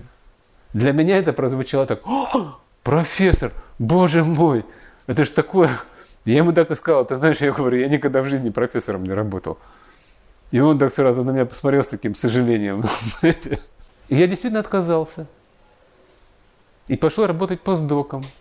Просто потому, что я не знал. То есть я сделал то же самое. Угу. Очень близкое к этому. Я сделал то, что делали вот, там сотни тысяч наших иммигрантов. Именно поэтому я хочу рассказать. Не, ребята, ну то есть, э, ну хорошо, там мы потратили, там я потратил там сколько, 13, через 13 лет я только так стал прозревать, вот, э, окончательно прозревать. Вот. Я знаю, у людей уходит там по 10, по 15 лет. У некоторых уходит по 25 лет, они до сих пор считают западное высшее образование образованием более высоких стандартов. До сих пор.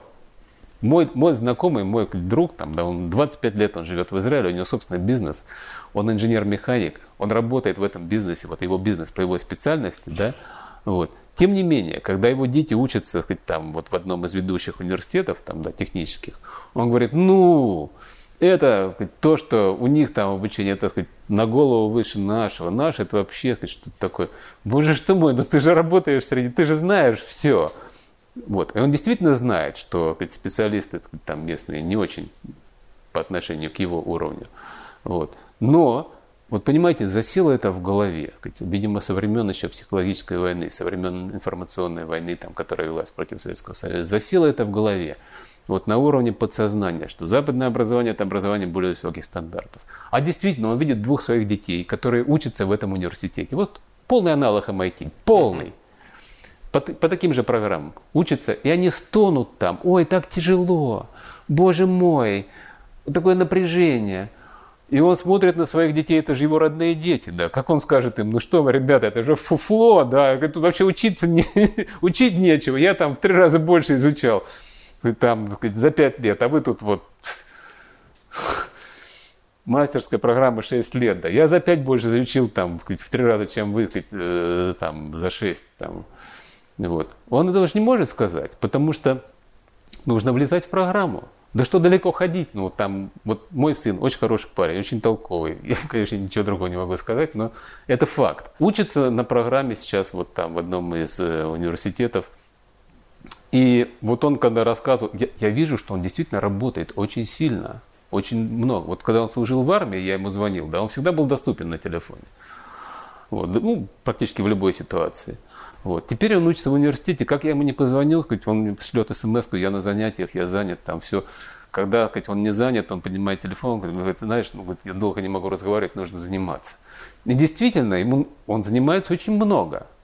Но когда мы посчитали его программу, выяснилось, что хоть она точно такая же, как в MIT. Почему так получается? Потому что последние годы, вот я не знаю сколько, но по моим ощущениям, ну последние лет 10, вот там, э, может быть даже дольше, на Западе э, упор сделан на, как бы, на трудоемкость курса, да, когда оценивают, вот по той же баллонской системе есть еще такое межгосударственное соглашение о пересчете сказать, степеней, там, пере, mm-hmm. зачете степеней в разных странах.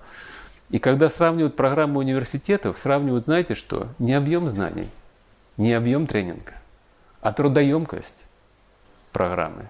А что значит трудоемкость программы? Трудоемкость программы – это сколько часов студент работал там. Но вы же тоже сравниваете часы получения? Я говорю только о, о, о тренинге об аудиторном тренинге, сколько студент самостоятельно работает, это его личное дело. А-а-а. Там есть, в, программ, в наших программах а есть примерная оценка, сколько должен студент работать. Примерно в два с половиной раза больше. Поскольку упор делается, вот, по крайней мере в Европе и во многих сказать, близлежащих э, университетах на трудоемкость курса, то там уже началось такое, знаете, вот, ну вот тот же пример из одного из израильских университетов. Человек говорит, у меня на, на то, чтобы сдать одну лабораторную работу, помимо того, что я провожу там 6 часов, там, делая эту работу, я еще 15 часов трачу на всякое оформление. А, ну это обычное дело. Бумага. То есть там всякие бланки угу. нужно заполнить, что-то написать. Он говорит, это тупая работа, техническая. Вот, но это занимает очень много времени. А, и это считается как трудоемкость, да? Это считается трудоемкость. А, понятно. Понимаете? И поэтому, вот когда оценивают программу, вот сейчас там вот есть. Россия участвует в этом соглашении там, о взаимозачете там, академических uh-huh. степеней. Вот. И там даже у нас сейчас в российских системах, вот по, в российских университетах, по вот этой баллонской системе, сейчас, если посмотрите, вот я с трудом нашел расчесовку, реальную расчесовку занятий, да, а сейчас у нас стали писать вместо этого просто трудоемкость. И сколько там реального тренинга, сколько там вот аудиторных занятий, лекций, там, трудно разобрать. Там просто пишется общая трудоемкость в единицах, которые в, в унифицированных единицах европейских. Это как? А вот так, там, и, и CST, кажется, называется, там, европейский стандарт, э, евро, да, э, зачета кредитов. Ну, она что Европейский считает? стандарт она... зачета учебных кредитов. Трудоемкость считает. Не, но ну, она трудоемкость в чем-то измеряется в часах, там, в там, километрах. Там бумаги. считается самостоятельная работа студентов и как-то учитывается аудиторные занятия. Но вы там невозможно вычленить, сколько там, Ну, сколько вам. Может быть, вам прочитали один час лекции, потом 15 часов вы работали, заполняли эти бумажки, да? Вот. Час лекции – это час лекций. А 15 часов того, что вы заполняли бумажки, вам какой-то материал дали? Неизвестно. Неизвестно. Вот именно, неизвестно. Поэтому вот эти игры трудоемкости начались. И поэтому ребята приходят, они стонут, действительно, вот мой там сын учится, да, ему тяжело. Вот. Но реальный объем вот знаний, которые ему дают, да, реальный объем аудиторного тренинга, а аудиторный тренинг автоматически переводится, так сказать, в курсы, в стандартные курсы. То есть, если просто почитать предметы, их уровень, там, да, то вот эти часы, они достаточно однозначно переводятся вот просто в количество предметов, которые вы изучили. Ну, понятно. В общем, опять подлог очередной. Ну, это, это полуподлог. Я не случайно вначале упомянул вот свой э, э, институт, который я заканчивал, потому что там как раз это вот по, просто по задумке института, по задумке системы обучения, там вот эти все сказать, игры с трудоемкостью были сведены к минимуму. То есть минимум формальностей. Вот. То есть ты должен сдать экзамены не просто формально, ты должен продемонстрировать, что ты знаешь. Экзамены, вся система была, вся система экзаменационная и вся система обучения была построена так, что если ты не понимаешь материала, ты ничего не сдашь. Я не случайно сказал, можно было принести с собой рюкзак справочников, книг, конспектов, чего только угодно. Если это поможет тебе, ради бога, но ты получаешь вопрос, ты получаешь там задачи, ну что-то ты там напишешь из учебника, но ты идешь к преподавателю, он начинает тебя спрашивать, проверяя, что ты понимаешь. И если ты не понимаешь, ты тут же поплыл и все, и ты Ну, ничего это, не это- сдал. это же видно всегда. Да, это всегда видно. То есть, как только вот начинается неформальный контроль, то сказать, сразу видно, что человек понимает, не понимает, владеет материалом, не владеет. Ну так поэтому ЕГЭ и вводится. Кнопочку нажал, Ну да, галочку поставил, все. Да. Вот видите, это как бы убийство, так сказать, убийство самого главного достояния вот российской традиции обучения. С моей точки зрения. Возможно, там есть какие-то плюсы, там, там, то да сё, там говорят, вот там взяточность, то, боже что мой. Да Слушайте, всегда люди находят возможность. Люди да. всегда найдут возможности, но главный источник-то не в этом, не в том, что там люди плохие, а в том, что у нас вот именно сталкивается социалистическая еще бесплатная система образования с нашей капиталистической реальностью. Если говорить о том, вот почему там, там преподаватели, там, я не знаю, берут взятки, не берут взятки, вы знаете, я вот недавно посчитал просто так для разговора со студентами, какова преподавательская нагрузка наших преподавателей на доллар за- зарплаты Мгм. она в семь- на доллар зарплаты, она в 7 раз выше, чем преподавательская нагрузка в американских университетах. И что вы Да. теперь хотите от этого человека? Ну, тем более, когда главным мерилом являются деньги. Тут все понятно, и со студентами все понятно. Они знают такой уровень зарплат. И они знают, что вот этот уровень можно получать и со степенью бакалавра, и со степенью магистра, и со степенью там, кандидата наук. Пофигу. Одинаково. Вот. Какой смысл учиться? Ну да. То есть тут не в людях, это все не с того конца, мне кажется, нужно начинать просто. Вот. Я вот знаю лично людей, которые преподают до сих пор в нашем, вот, ну, тут в институте, где я учился, очень хорошего класса преподавателей, очень хорошего. То есть ничуть не упал класс. Это люди, которыми, ну, с которыми я еще когда-то работал. Да, у них очень много опыта, вот просто исследовательской работы, да, по специальности. Потом очень много лет преподавательской работы. Они знают предмет от и до. И если у кого-то возникает желание, ну вот я свой личный пример приведу, я как-то, я тоже не очень учился, я просто не знал, как толком учиться, но где-то вот на четвертом курсе я, я понял, что я не использую главный ресурс института преподавателей. Я стараюсь все выучить сам. А вот этот ресурс – это люди, которые с обалденным опытом, да, они все знают. Я так предполагал. И я просто взял себе за правило там как-то с ними общаться, несмотря ни на что, даже я что-то не понимал. К моему удивлению, я даже не, я даже не представлял, что они такого вот, ну, как бы, сказать, высокого класса. То есть выглядело это примерно так, как я после лекции подхожу задать вопрос. Я даже не знаю, что спросить. У меня вот, я вот весь только что как губка такое воспринимал, у меня полный раздрай в голове. Вот, и я подхожу, и вот лектор видит, что подошел человек, который хочет что-то узнать, спросить. И вот если я читаю лекцию, ко мне подходит человек спросить, я к нему с очень большим, Мгм. пози- ну, как бы, у меня очень сильно позитивное отношение к нему. Я для него хочу сделать многое. Вот. И также, видимо, с ними. Я подхожу, я пытаюсь только задать вопрос, он видит, что я не могу ничего даже сказать. Он говорит, ну напишите что-нибудь на доске, что-нибудь. Я пишу только букву А, он говорит, все понятно. И начинает мне объяснять, я думаю, как ему понятно, я еще ничего не сказал, не написал. Он начинает объяснять именно то, что мне было непонятно. То есть, понимаете, вот это вот, это вот, э, когда очень много лет преподавательской mm-hmm. работы и очень, на очень высокой квалификации. То есть человек знает малейшие детали. Вот он, я только заикнулся, он уже понял, о чем нужно говорить. Вот это наш ресурс, который есть в нашей системе. Пока что еще, слава богу, есть в нашей сказать, системе ведущих вузов страны. 55 лет назад э, профессор Тимошенко приехал после 36 лет эмиграции с визитом в Советский Союз. Это был 58 э, год, после того, как мы запустили «Спутник». Видимо, вот на этой волне он приехал как бы посмотреть, а что за система образования, высшего образования в Советском Союзе. Профессор Тимошенко, кто он такой? Он э, начинал в царской России – уже там стал известен. Учился сказать, в Петербургском университете, преподавал там же, преподавал потом в Киевском университете. Но так получилось, что гражданская война, раздрай, там все такое прочее. И он вынужден был бежать с семьей сказать, сначала в Сербию, а потом очень быстро в Америку. Американцы считают его, он общепризнанный отец прикладной механики. Отец приклад, мировой прикладной механики. Множество монографий, сказать, очень много сказать, там, публикаций, все, все такое прочее его никак не могут поделить. Украинцы считают его своим, американцы считают его своим. Я не знаю реальных мотивов, почему профессор Тимошенко приехал в 1958 году. 36 лет он жил совершенно спокойно в Америке и никуда не приезжал.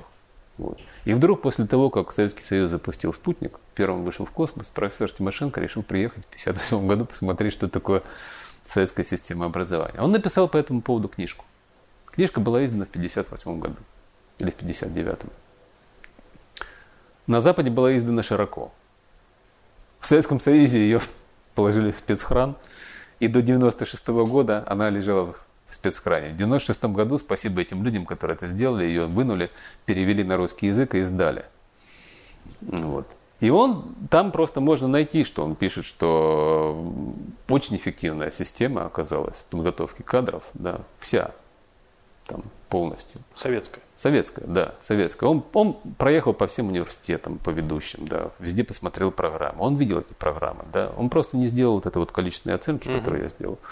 Но качественные он сделал в сущности. Он сказал, что такую фразу в своей книге, что американская система высшего образования была плохая еще в 20-х годах, когда я там начинал работать. Да, он, он сказал, что вот инженерам, которые ведущая компания военно-промышленного комплекса Westinghouse отобрала этих инженеров для разработок, для работы по разработкам, я им читал лекции и выяснилось, что они не знают элементарных курсов сопротивления материалов и там аналитической механики, которые я читал еще второкурсником в университете. Вот. Мне в, при... русском? Да, еще в царском университете. И он сказал, что мне пришлось им заново эти курсы преподавать.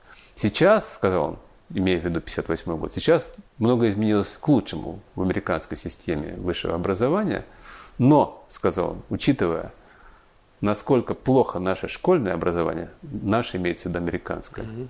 мы вряд ли когда-либо догоним Советский Союз в деле высшего образования. Ну, судя по это было графикам. Это было сказано в 1958 году. Эта книга имеется сейчас на русском языке, ее можно прочитать. Да, ну и, собственно говоря, ваши исследования это подтверждают. А как вы К можете... счастью, я думал, что будет хуже. К счастью, оказалось, что, по крайней мере, то, что дают в наших университетах, угу. еще очень даже на хорошем уровне все находится. А давайте с профессором Тимошенко закончим. А как вы думаете, почему эта книга была запрещена в России? Ну, скажем так, не печаталась. Это очень хороший идеологический ход, да? Вот книга, пожалуйста, вот профессор я, написал. Вот я тоже так думал, да. Mm. Чего Советскому Союзу-то прятать эту книгу да. вообще? Непонятно. Непонятно. Нужно, наоборот, ее выставить и сказать, смотрите, какая у нас крутая система. Не знаю, понятия не имею. Может быть, боялись, что специалисты ломанутся на Запад, там все найдут работу. Ну, в 50-х годах это было очень сложно сделать. Это да, это было практически невозможно. Вот. Не знаю почему, честно говоря, не знаю. Я перед тем, как эмигрировать вот, в 90-91 году, я специально искал, искал, искал, искал информацию о том, кто, вот, кто я, я приеду, скажем, работать, uh-huh. да, кто я со своим образованием, кто я со своей квалификацией, чему соответствуют там мои степени, мои знания. Я разговаривал как бы с кем только мог, никто ничего не знал. Вы знаете, это совершенно смешные случаи. Да, то есть, ну, ну просто дикие там. Вот можно привести пример там моих близких родственников, да, там семья, в которой бабушка доктор наук, ее сын доктор наук, внучка закончила там тот же институт стали и сплавов, где преподавал там ее дядя там. Ну, в общем, короче, угу. семейка такая вот, казалось бы, они должны были знать, да, потому что, ну, бабушка там с незапамятных времен там. А, ну, опять же, это как бы, как еврейская семья, как, как правило, евреи, ну, это им в плюс. Они лучше информированы, сказать, о ситуации в мире, потому что большая община, большие связи, там, угу. все такое прочее. Но даже они, приехав на Запад, там, ну, смешно, вот эта семья своей внучке сказала, ты, приехав в Израиль, скрой свою степень, вот, институтскую, да, угу. вот, и поступи заново на программу магистра. Это семья, в которой, казалось бы, бабушка доктор наук, да, дядя странно, доктор наук. Да. Вот. Я, и я когда услышал, я говорю, да ты что, да с ума сошла вообще? Ну, ни в коем случае. А я тогда уже несколько месяцев работал в университете там, в Израиле. И так я уже как-то начал получать представление о том, какой... Я еще ничего не знал. Я узнал только через 13 лет, каково реальное соотношение систем и уровня образования. Но я тогда уже почувствовал, что вот этого не надо делать. Вот не надо, так сказать, себя занижать, идти заново получать образование, потому что они сказали, ну, будет западный как бы диплом, израильский диплом, там, полученный в очень престижном сказать, э, месте там, мирового уровня, там, да, потом поступишь на докторскую программу. Я едва-едва уговорил ее отказаться от этого и поступать напрямую на докторскую программу. Она очень боялась. Вот. К вопросу о том, вот, о дипломах, вот, к вашему вопросу uh-huh. о том, подтвердить диплом, не подтвердить диплом, неважно. Я сказал, поступай. Я ничего не сделал фактически, я ее не готовил. Я просто ей как бы немножко вот рассказал, что ты, ты точно так сказать, все это знаешь, что там нужно знать. Вот. Она стала поступать на докторскую программу. Поехала, в один день она сдавала все три экзамена. Надо было видеть ее глаза, когда она приехала обратно. Она приехала с такими глазами и говорит, отлично, по всем трем экзаменам. Ну вот, а говорили скрой, да, и на магистра. Да-да, говорили, нужно заново на магистра, не потянешь, там то да все. К сожалению, положительных примеров у меня пока что нет.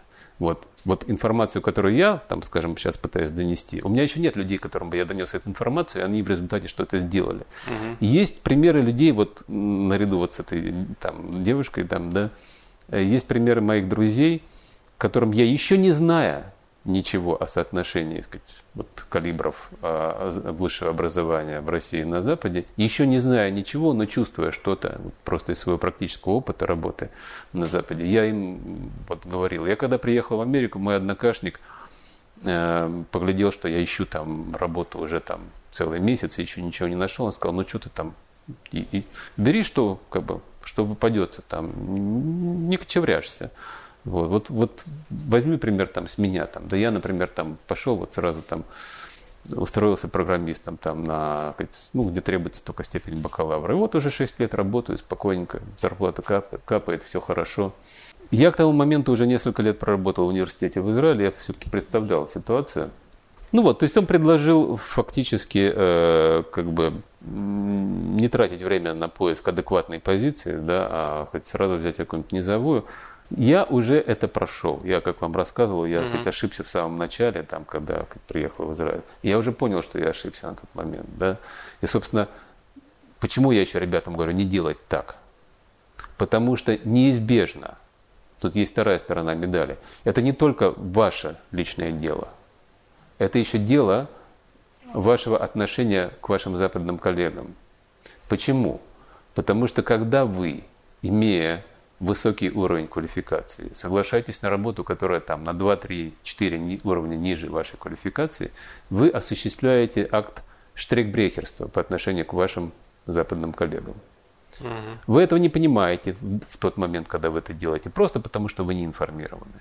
Но рано или поздно это приводит к конфликту. Всегда. Вот. Конфликт можно потом как бы замять, там, затянуть, но это всегда приводит к конфликту. Почему? Потому что отношение ваших коллег к вам начинает как бы портиться. Вот. И всегда назревает конфликт. Если вы... А почему отношения начинают портиться? Ну, То давайте есть они я... видят, что Нет, вы давай... больше знаете, что ли, да? Или в чем, в чем здесь загвоздка? Сейчас объясню. А, тут две стороны. Вот с одной стороны отношения портятся, это уже следующий этап. Первый этап назревает конфликт. Потому что вы, например, будучи профессором, приходите там на, на позицию постдока. Кто такой постдок? Это человек, который, в общем-то, только вот ученик, который только что uh-huh. начинает. Да? А у вас уже не то, что амбиции, вы привыкли работать на уровне профессора. Вы просто действиями своими действуете как профессор. Не, ну понятно, если подполковника ставят командовать да, взводом. Вот именно, да, если то... подполковника ставят командовать взводом, он начинает действовать как подполковник. А ему говорят, ты что, у тебя в распоряжении только взвод. Не выпендривайся. Не выпендривайся, да. А он говорит, куда вы мой взвод направили? Да, вон туда надо, вот и вот так, и вот так, и вот так. Ну-ка уйдите отсюда, сейчас сам сделаю. И делает. И, а ему говорят, ты что, офигел, ты субординацию нарушаешь, да? Mm-hmm. Действительно нарушает. И вы нарушаете, и вы, придя профессором там, на, на постдок, вы будете нарушать субординацию. Невольно. Mm-hmm. Просто потому, что это ваш калибр. Вот. Вы невольно начнете там как-то вот действовать, там, там, будете обходить всякие там, какие-то формальности, которые вы знаете, что это все глупость. Там, а лейтенант бомбы щеткать там пошел бы по начальству. А вы прямо сразу так раз в атаку взяли высоту взводом. И вам говорят, что, нужно было полком брать. Уже взято. Вот. Ну, это хороший вариант, да, mm-hmm. а бывает не очень хороший. Вот. А кроме того, по отношению к вашим коллегам, что получается? Смотрите, вы работаете, скажем, высококвалифицированном там будучи высококвалифицированным специалистом, работаете на низовом уровне. Да? Люди, которые выс... имеют высокую квалификацию на Западе, смотрят, смотрите, вот он работает как, как бы, ну, грубо говоря, как research assistant, да, как помощник там, этого исследователя, а делает много и крупно. А платят-то ему как? Угу. Помощнику исследователя. А мы-то делаем меньше и мельче, но платят-то нам крупно он, он нас подрывает. Он подрывает нашу позицию. Хозяин бизнеса или начальник, или кто там, я не знаю, там, кто угодно, да все вокруг смотрят и говорят, что вы нафиг, да, доктора, там, или там какие-то крутые специалисты. Смотрите, вон, этот русский там помощник, там, исследователь или младший инженер, он смотрите, как накрутил, да, а вы не можете. Они начинают вас не любить автоматически просто. Понятно. Автоматически. Вы можете стараться с ними поддерживать какие угодно хорошие отношения, но просто в силу ситуации они чувствуют угрозу. Угу. И они стараются, ну хорошо, если просто сказать, отношения портятся, а могут и подставить. Ну просто вы поймите, это, это нормальная человеческая реакция. То есть на них не нужно обижаться. Штрейкбрехеров всегда во всех странах били и не любили. Вот поэтому не нужно быть штрейкбрехером. То есть вот эта ситуация, когда нужно адекватную позицию, приходить на адекватную позицию, это не только ваше личное дело, это еще отношение к вашим западным коллегам. Это вопрос уважения их и отношения к ним. Угу. То есть, а когда вы придете, начнете сразу там себе, скажем, требовать адекватную зарплату, адекватную позицию, поверьте мне, вас начнут уважать. Вы знаете свою квалификацию, вы знаете свою силу, да? Идите на серьезную задачу. Знайте, что тот, кто не уверен в себе, эту серьезную задачу не, не станет брать. Вот. Могут как угодно понтовать, да, как угодно там. Вот. Поэтому, если вы говорите, что вот я вот это могу сделать, или я могу сделать так, в конце концов вас начнут уважать. Если вы реально это можете сделать, а вы можете. Вот. Но гораздо хуже, когда вот мы себя опускаем сами, и я грешно то же самое сделал. Кто опускает престиж наших вузов? Вузов за границей? Да наши же иммигранты. В том числе и я это делал, да? Каюсь. Вот. Но, по крайней мере, я сейчас это понимаю. И не предлагаю другим делать то же самое. Я предлагаю другим как-то иначе действовать. Но вот, вот смотрите, вот приходит человек, да, он говорит, я закончил Бауманку, я закончил МГУ, я еще кандидат наук, и соглашается работать research assistant. Что о нем думают западные коллеги? Ну, отлично, что. Они, они, они думают, значит, этого стоит вот это самое образование, которое он там получил. Угу. Значит, это оно вот, вот. Слушайте, ну все достаточно логично, что пусть русские рабы работают на более низших должностях. Да не нужно обвинять других в этом. Мы сами это делаем. Мы сами идем в положение рабов. Да даже Советским Союзом. Нас туда толкал куда? Мы сами пошли, сами развалили все. Сами сдали всех союзников – предали всех союзников, да? Угу. Сами освободили территорию, сами, сами отвели войска. Этого мало. Сами уничтожили свою армию фактически. Этого мало. Сами уничтожили свою промышленность. Начали все кромсать. Этого мало. Начали уничтожать свое образование. Этого мало. Начали, начали уничтожать свою науку. Ну, нас покупают все время на одну и ту же утку. Нам говорят, у вас этого слишком много. Это знаете, как вот, вот я вам приводил квартиры там, uh-huh, да? Uh-huh. Вот, нам говорят, у вас двухкомнатная квартира 56 квадратных метров, да? Это очень много, так много не нужно, да? Представляете, к вам приходит человек и говорит, слушай, у меня вот есть такая моя комнатушка такая, 11 квадратных метров, очень удобная. Я со своей вот кровати достаю до холодильника, до туалета, до плиты, вот прямо все видишь, все под руками, все под руками, понимаешь, все под руками. А у тебя что такое? 56 квадратных метров. Да фига! Ты, ты же та... сколько надо, да? Да, ты же, ты же не знаешь, что у тебя там лежит в дальнем углу кухни. Вообще даже не, не то, не видишь, забыл. Ты, ты, ты, ты что вообще? А полы мыть, ай-яй-яй. А полы, это, это тихий ужас, да. Вот. Зачем тебе столько? Не нужно столько много тебе. Давай поменяемся. Мое классное жилище на твою квартиру. Вы что ему скажете? Ты что, идиот, да? Ну. Я, может, и не знаю, что у меня там лежит в дальнем углу кухни, но я смогу, пойду и посмотрю. Точно так же с нашим образованием. Нам ведь, когда вот я такие вещи рассказываю, да, мне говорят, ну, западный доктор, он знает, у него объем знаний, который ему дали, меньше, но он все знает до последнего, он, он помнит все это, вот, что, ему, что, что ему рассказали. Это примерно так же, как вот говорят, вот я, он сидит на, на постели, и вот он до любого угла своей квартиры может достать. Замечательно, классно, от, отлично. Вот. Но это же не значит, что большая квартира хуже. Конечно, я себе, значит. если мне так уж хочется, чтобы вот я был как западный доктор, я себе выгорожу угол там в 6 квадратных метров в моей квартире, да, и буду там сидеть на постели, доставать до холодильника, до телевизора, там, до туалета, до чего угодно. Вот. Но вообще-то лучше, если у меня будет еще и все остальное, правда? Да. Пригодится когда-нибудь. Но мы опять-таки сталкиваемся просто с информационной войной и с враньем. Вот и все. Это но, то, на чем нас да давят это, уже много-много лет подряд. Это правда. Но война-то войной, понимаете? Но войну там ведут про вас противники, они виноваты. Они вот ведут против вас войну. Но почему это так, так эффективно против нас действует? Я, я расскажу свою собственность. Собственно, с чего все началось. Э, я до сих пор помню то ощущение в 2005 году, когда после 13 лет жизни и работы за границей я наконец, совершенно случайно просто, э, решил посмотреть, а чему же учат наших западных коллег. Вот стал угу. как-то хоть искать данные о программах, разговаривать с людьми, которые учились, там что-то выяснять.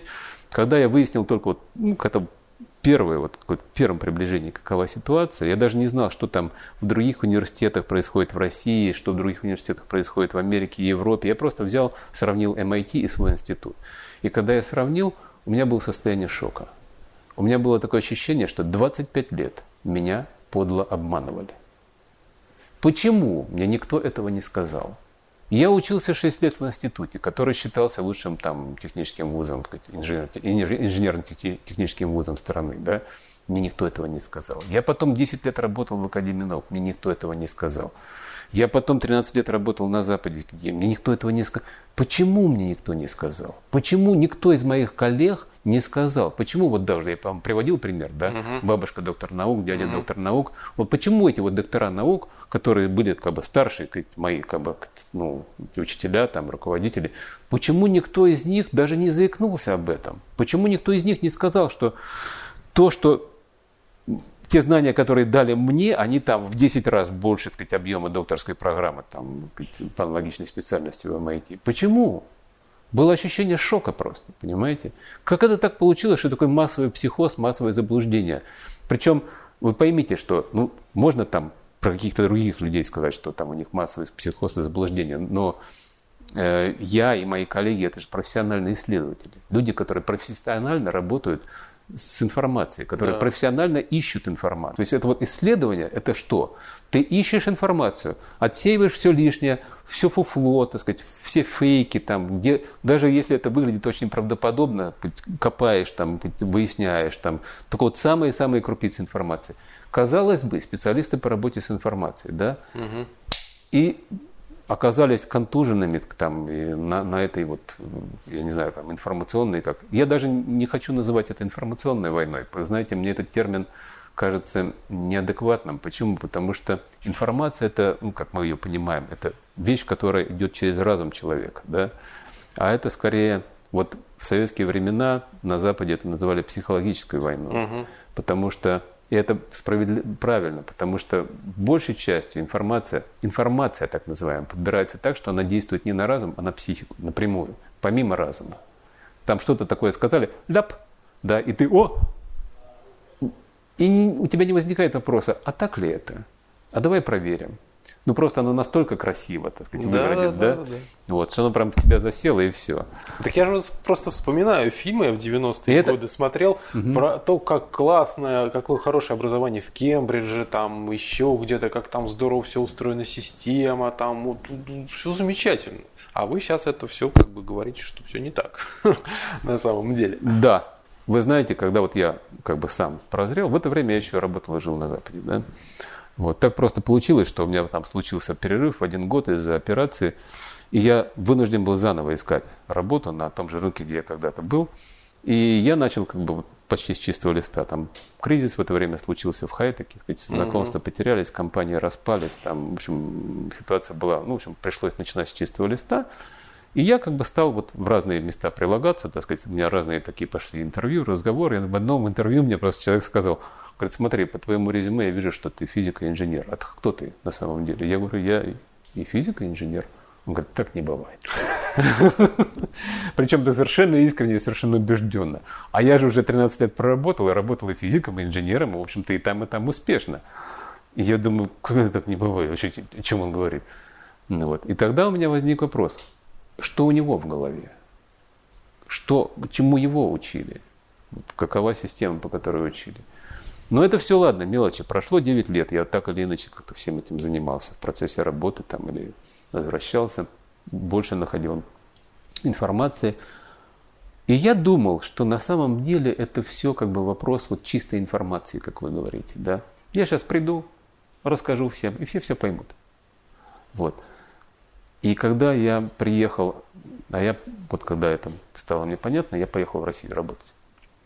И стал работать в компании, где, которая организована э, выпускниками того же института, где когда-то учился я. Вот. И там, ну, и вся дирекция, и все прочее. Вот. Но они, правда, лет на 15 моложе. То есть они заканчивали институт там в конце 90-х, в середине 90-х. И я, когда им это вот начал рассказывать, они меня смотрели как на сумасшедшего. Им это просто не входило в голову. Возразить ничего не могли, а принять тоже не могли. Угу. Знакомо. Знакомо. Знакомо, да? Да, да, да. Да. Вот это вот, понимаете, это вот контуженные вот в этой, на этой психологической войне. То есть ищут я вот читаю лекции студентам, там, да, половина там, воспринимает так, а другая половина воспринимает, ищет, ищет наоборот причины, почему это может быть не так. Это вот это типично для всех наших. Вот как только начинаешь рассказывать, какое у них хорошее образование, они начинают искать причины, почему оно может быть плохим. Почему я, может быть где-то ошибка. Почему это вот. Это настолько изобретательно, это очень удивительно. Как бы себя унизить. Вот именно, изобретательно в том, как бы себя унизить. Начинаешь разговаривать с людьми, которые прошли западную школу, которые учились там, у них подача, ну, часть, которые учились у нас, там все-таки они понимают, что наше образование хорошее, но у них уже вот западная школа, так сказать, там учат уважать свое образование. Вот. Я ни разу за все вот 17 лет ни разу не слышал, чтобы кто-либо из западных специалистов отзывался плохо о своем образовании, критиковал свое образование. Вообще как-то вот негативно отозвался о своем образовании. Все говорили о том, как трудно, тяжело, долго они учились, и как, соответственно, нужно уважать то, что они приобрели в процессе своего обучения. Когда вы проходите такую школу, так сказать, вот полностью от бакалавра до доктора на Западе, да, 9-10 лет, да, получаете при этом только 20%, дай бог, 20% тех знаний, которые у нас получает так называемый бакалавр за 4 года. Вот. При этом вы работаете, сначала там помощником учителя, потом помощником исследователя, а взамен получаете 20% от нашего бакалавра. Угу. После этого вы автоматически начинаете уважать свое образование. А при этом, между прочим, вы еще заплатили несколько десятков тысяч долларов за да, все это, да? Да. Если это MIT, то полный курс там стоит вообще бешеных денег. Там, там 4 года бакалавра, это уже 240 тысяч только, там, только, только за обучение. Вот. Ну, то есть там сумма выливается что в 300 тысяч долларов там примерно, да, если вы не получали никаких стипендий. Если получали стипендии, хорошо, вам повезло, но все равно вы не обойдетесь без денег. Нужно было на жизнь зарабатывать, на то, на все. Короче, 10 лет вы отрубили, работали на всяких бросовых работах на, на не очень большой зарплате, пахали там в, в лаборатории на профессора. Ну, правда, американцы тренированные, они не очень пашут. Они больше на себя работают, стараются. Но там и система так построена, что особо не вернешь. И вот после этого, после всего этого, да, вы выходите, и что, вы скажете что-то плохое о своем образовании? Да. Да он скажет, да ты тогда полный отморозок. Чего ж ты 10 лет там барахтался-то, да, если ты его не уважаешь. Вот. Именно а, так. А у нас дают бесплатно? Да, дают бесплатно и за 5 лет. То же самое, да? Я даже разговаривал как-то с одним тренером, ну, спортивным. Угу. Он говорит, я бы с удовольствием как бы тренировал бесплатно всех. Угу. Но, говорит, я просто вижу отношения людей. Угу. Вот когда они деньги не платят, они пропускают, не ходят, отношения да, не да, да. А вот когда он деньги заплатил да, за месяц вперед, он будет ходить на все Совершенно занятия, верно. да, он будет посещать, он будет, ну как бы, чтобы я же деньги заплатил, надо хоть что-то с этого да, получить, да, да, да, не да. просто так бесплатно. Совершенно вот, верно. вот здесь вот то, же самое, самое, то же самое работает. То есть, к сожалению, вот получается так, чтобы уважать свое образование, нужно за него заплатить. Либо работой, либо временем, либо деньгами, либо и тем, и другим, и третьим. То есть, понимаете, вот эта вот информация просто о том, кто ты такой, да, просто угу. вот толчок, да, она действует, она срабатывает. Если еще есть просто конкретная, как об этом вот информация, да, просто вот Подтверждение. Чтобы, даже, ну, не то чтобы, да, подтверждение, чтобы ты, чтобы вот. ты видел как бы конкретно, что ты собой представляешь, да. Вот, я не знаю, как это сработает. Другой вот мой однокашник там, ну, опять-таки, я не знал на тот момент всей этой информации. Вот. У меня было просто ощущение, исходя из моего опыта. Вот. Он приехал тоже искать работу из разбомблен... ну, то есть из, из раз... э, сказать, бесформенной Украины, там, со всем mm-hmm. этим, своим, в конце 90-х. И он не знал, куда податься, но ему очень понравилось, ему захотелось работать в Америке. Вот. И он там всячески тыкался туда-сюда, как-то сказать, себя писал, говорит, я никак не соответствую, вот у них там какие-то вот эти их степени, я не знаю, кто я. И мне говорят, слушай, поговори с ним, вот что-то у него никак в голове. И я с ним поговорил, я тогда, сказать, сам как-то не помню. В общем, я ему сказал только одно. Я сказал, ты должен забыть про все позиции, где написано бакалавр, мастер и все прочее. То есть то, что тебе подходит, должно начинаться со слов доктор.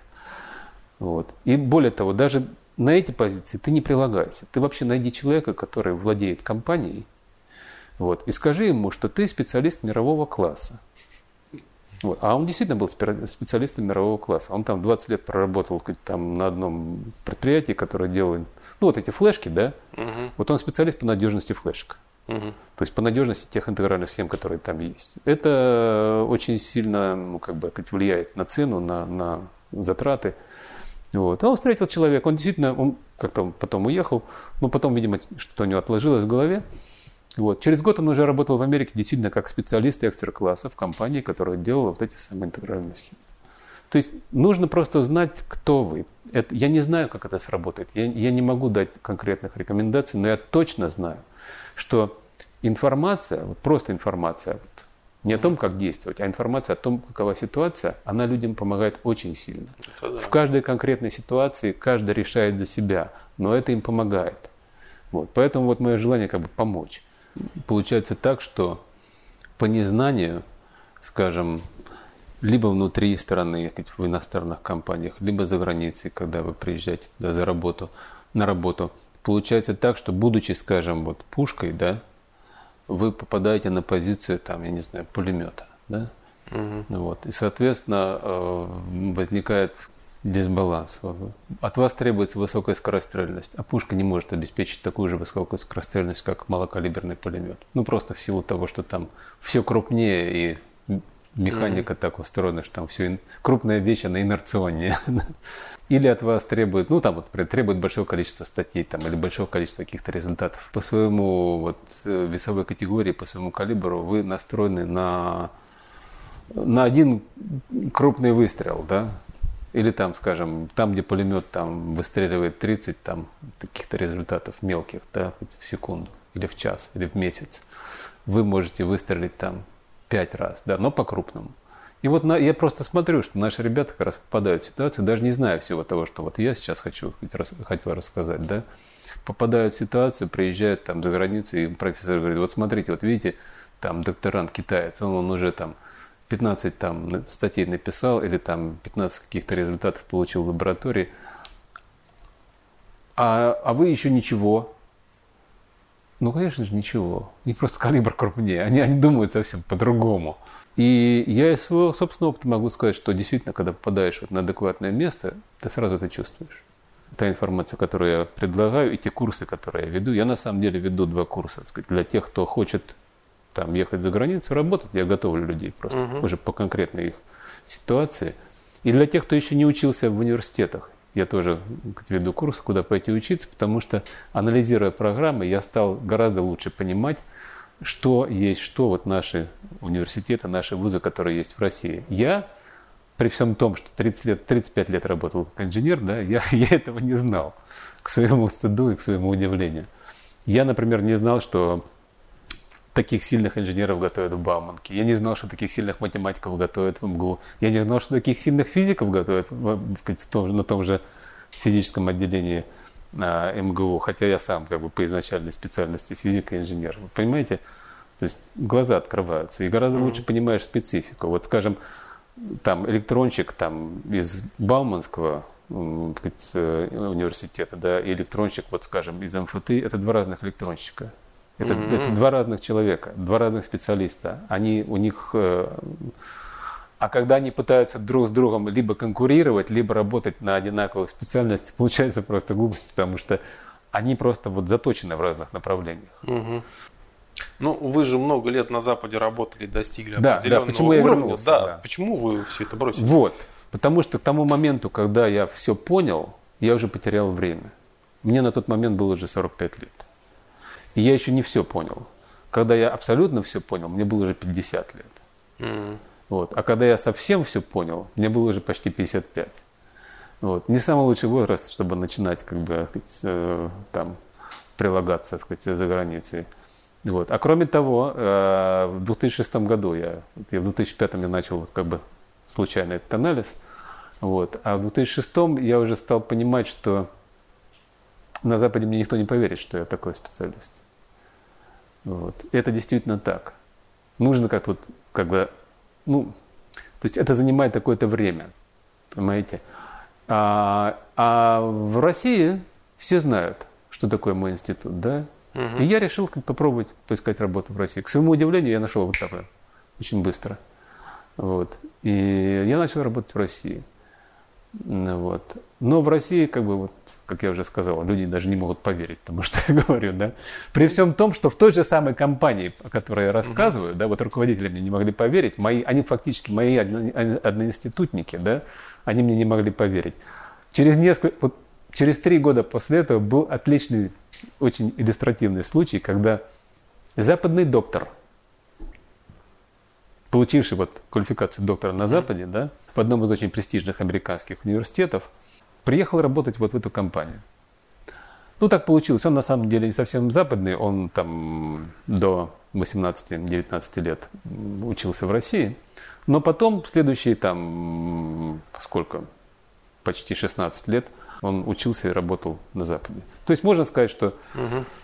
Сказать, с нашим образованием, начальным, школьным, начальным институтским, ну, то есть наш задел все-таки у него был. Это, это не чистый эксперимент. Угу. Мы не знаем, что бы было на самом деле, если бы приехал чисто западный доктор работать. Ну, вот он приехал работать у нас в компании. И тут сработало вот все то, о чем я говорил. То есть, во-первых, он адекват, не представлял адекватно, вот, э, какой уровень подготовки у наших выпускников э, э, университетов и институтов.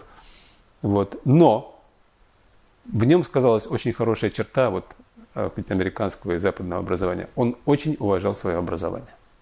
Он был о нем очень высокого мнения. Он был очень высокого мнения об, о своем образовании, о себе. У него была очень хорошая самооценка. Очень хорошая самооценка и очень квалифицированная подача, вот, так сказать, самопродажа, так сказать, маркетинг, что ли. Это то, чему в Америке специально не учат, оно просто впитывается. Так сказать, оно, оно, действительно, я тоже заметил, что я тоже стал сильно так сказать, э, подкованным в маркетинге, хотя, хотя, конечно, вот до них далеко. До них нам далеко. Я бы сказал так. Это их придумка. Да, нам никогда не догнать Америку в деле рекламы. Да, мы настолько Ой, это отдельная песня просто. Вот. И вот человек приехал, несмотря на то, что он по рождению был россиянином, образование сказать, школьное и частично институтское получил здесь, а он все-таки большую часть жизни работал там, с хорошим самоуважением, с хорошей самоподачей. Надо дать ему должное, он сделал то, чего не смогли бы сделать и действительно не смогли наши специалисты. Он создал отдел разработок, которых давно хотели, ну, назревало все, mm-hmm. да, нужно, но никто не мог, ни у кого из наших специалистов не было такой вот хорошей самооценки, такой самоподачи, такой опломба такого хорошего, в хорошем, в очень хорошем смысле, какой был у него. И он пришел, так вот, он немножко там поработал, присмотрелся, а потом отдел давайте создадим, я буду им руководить. И он пробил это сделали все, выделили денег там, огромное количество, купили всю аппаратуру, там, сняли помещение, стали нанимать людей, та-та-та, пятое, десятое, и наняли людей, как раз выпускников. МГУ, Бауманки, МФТИ. И они начали с ним работать. И сначала все было очень хорошо. Но со временем, в течение нескольких месяцев, стала выясняться ситуация все-таки, что у ребят, в общем-то, объем знаний очень серьезный. И квалификация очень серьезная. А они сначала тоже относились к нему как к старшему, так сказать, товарищу, как к очень опытному. Вот эта вот неадекватность оценки. Он думал, что он по квалификации и калибру гораздо крупнее, чем они. А оказалось это, наоборот. Оказалось да? наоборот. И ребята это почувствовали. Они, изначальная подача была к нему со всем уважением. Он же создал этот отдел. Он сделал то, что не мог сделать никто. В смысле менеджера он, он совершил как бы, очень хороший прорыв. Но когда начали уже конкретные задачи решать, а решали задачи на мировом уровне, соревновались так сказать, с мировыми лидерами так сказать, в, обору, в разработке оборудования. И там уже нужно было по-серьезному. Там нужно было, кто быстрее достигнет такого уровня, кто быстрее достигнет такого. Вот. Так, такие-то вот характеристики системы э, обеспечат. И когда начали работать, уже начали, как-то ребята почувствовали, что он ничем серьезным не может помочь. Вот, вот он организаторски помог. А вот как профессионал, да, как вот специалист, он им начал говорить, ну вот давайте, работайте там, чего вы ко мне пристаете, работайте там. Типа вот, вот это ваша проблема, вы ее решаете. Он был узкий специалист, во-первых, как все западные. Угу. Даже не узкий. Узкий это не то слово. Узкий подразумевает, что в этом направлении мало, а вот в этом направлении по-прежнему угу. длинный. Я бы сказал, западный специалист пятачковый. Вот такой. Угу. Ну ладно, скажем узкий или пятачковый специалист. Вот, и поэтому а проект включал очень много разных задач, так сказать, ну, там, связь, электроника, все прочее. Вот. И он реально не мог помочь ребятам. Вот. И они это очень быстро почувствовали. Они к нему приходили с вопросами, с задачами, а он их как бы отсылал. И в конце концов просто начал хамить. Не понимая, что у ребят как бы калибр крупнее, чем у него. То есть они, может быть, опыта имеют меньше там, по годам, да, но по уровню и по объему знаний они ничуть не меньше, чем он. Вот. И возник конфликт. Через какое-то время я сам удивился. Эти, весь отдел потребовал, так сказать, ну, как это называется, импичмент, да? Ну, в общем, снять его с должности. Да. Они, они, они написали коллективное письмо, все подписали, сказали, что все, вот он реально помочь ничем в разработке не может – а нас постоянно унижает и хамит. Интересно, что вы рассказали, очень так. Э, благодарю вас за беседу. Я думаю, Конечно. что это будет и познавательно тем, кто, в общем-то, туда и не поедет, и полезно тем, кто туда все-таки решится поехать. Ну, я имею в виду из э, инженеров, ученых. Да. Но я... с другой стороны, другой вопрос, а стоит ли уже туда ехать? Потому что вот я недавно беседовал э, с одним человеком, он работает на московском предприятии, которое mm-hmm. занимается вот электронными как раз разработками. И он говорит, слушай, у нас просто мы завалены работой выше крыши. Угу. И зарплаты хорошие, и все. Просто вот из-за того, что развалились в 90-е предприятия, а сейчас угу. и оборонные заказы угу. идут, и все. Мы, мы вот просто вообще не успеваем. У нас очередь там на три года расписана на заказы. То ну, есть, как дай бы... бог, дай бог, скажите мне, что это за завод, я пойду туда приложусь, посмотрю, может быть, вот, может быть, там будет еще работа. Это, это, это замечательно. Ну, если сравнивать, если конкретно считать, к сожалению, огромному сожалению, получается пока еще по деньгам там выигрыш не работает. И я ничего плохого не вижу в этом, что ребята вот поедут. Во-первых, они сразу все поймут, да, сразу ситуацию поймут. А ну, конечно, лучше самому да. посмотреть своими глазами. Да, действительно, они сразу поймут, каков уровень, каков класс, там все. Раз. Два, они будут очень даже конкурентоспособны. Вот. И три, вот представьте себе ситуацию. 25% менеджеров в хай-теке по всему миру выходцы из нашей страны. Представьте, что так будет, угу. это какое отношение будет? Это, это как бы это то, что сделали китайцы. Китайцы разбежались по всему миру, да, после угу. 86 -го года, когда они там открыли все это дело. Теперь же они же пользуются плодами этого дела, потому что масса всяких западных фирм, которые, которыми руководят китайцы, которыми владеют китайцы, которые имеют дела с тем же самым Китаем, угу. вот, э, это, это, это работает как бы и в плюс для нас, потому что просто замыкаться в своих границах тоже не очень здорово. Как бы свои люди везде тоже. Да, хорошо. именно так, именно то самое слово. Свои люди везде, потому что, как сказал один человек, когда начинаешь жить за границей, то становишься еще большим патриотом. Да, да. Вы не первый это говорите, да. Вот, к сожалению, потом, когда возвращаешься, становишься меньшим патриотом, чем за границей. Поэтому, может быть, нам лучше иметь очень много горячих патриотов за границей на ключевых позициях. Ну да, кстати, неплохо. Ладно, Андрей, хорошо. Благодарю вас за беседу. Не за что. Вам да, тоже спасибо. Успехов вам в распространении ваших знаний. Ну, дай бог, дай бог. Я, честно говоря, вот опять-таки возвращаясь к этой теме, не хочу распространять бесплатно. Я надеюсь, что как-то вот люди там как-то узнают там о том, что я просто конкретно людей готовлю, либо поступление угу. у нас там, либо угу. к работе за границей, либо к работе в наших вот компаниях внутри, в заграничных компаниях внутри России, потому что я знаю, что даже те люди, которые никогда не работали за границей, через 10-15 лет работы здесь, в иностранных компаниях, начинают понимать ситуацию. Угу. Начинают понимать, что их калибр гораздо серьезнее, чем то, что они думали. Ну да. Ну, самооценка тоже важная вещь, правильная самооценка. Да. Спасибо вам огромное. Успехов вам в вашем благородном деле. Хорошо, благодарю. Познавательная точка ТВ. Много интересного.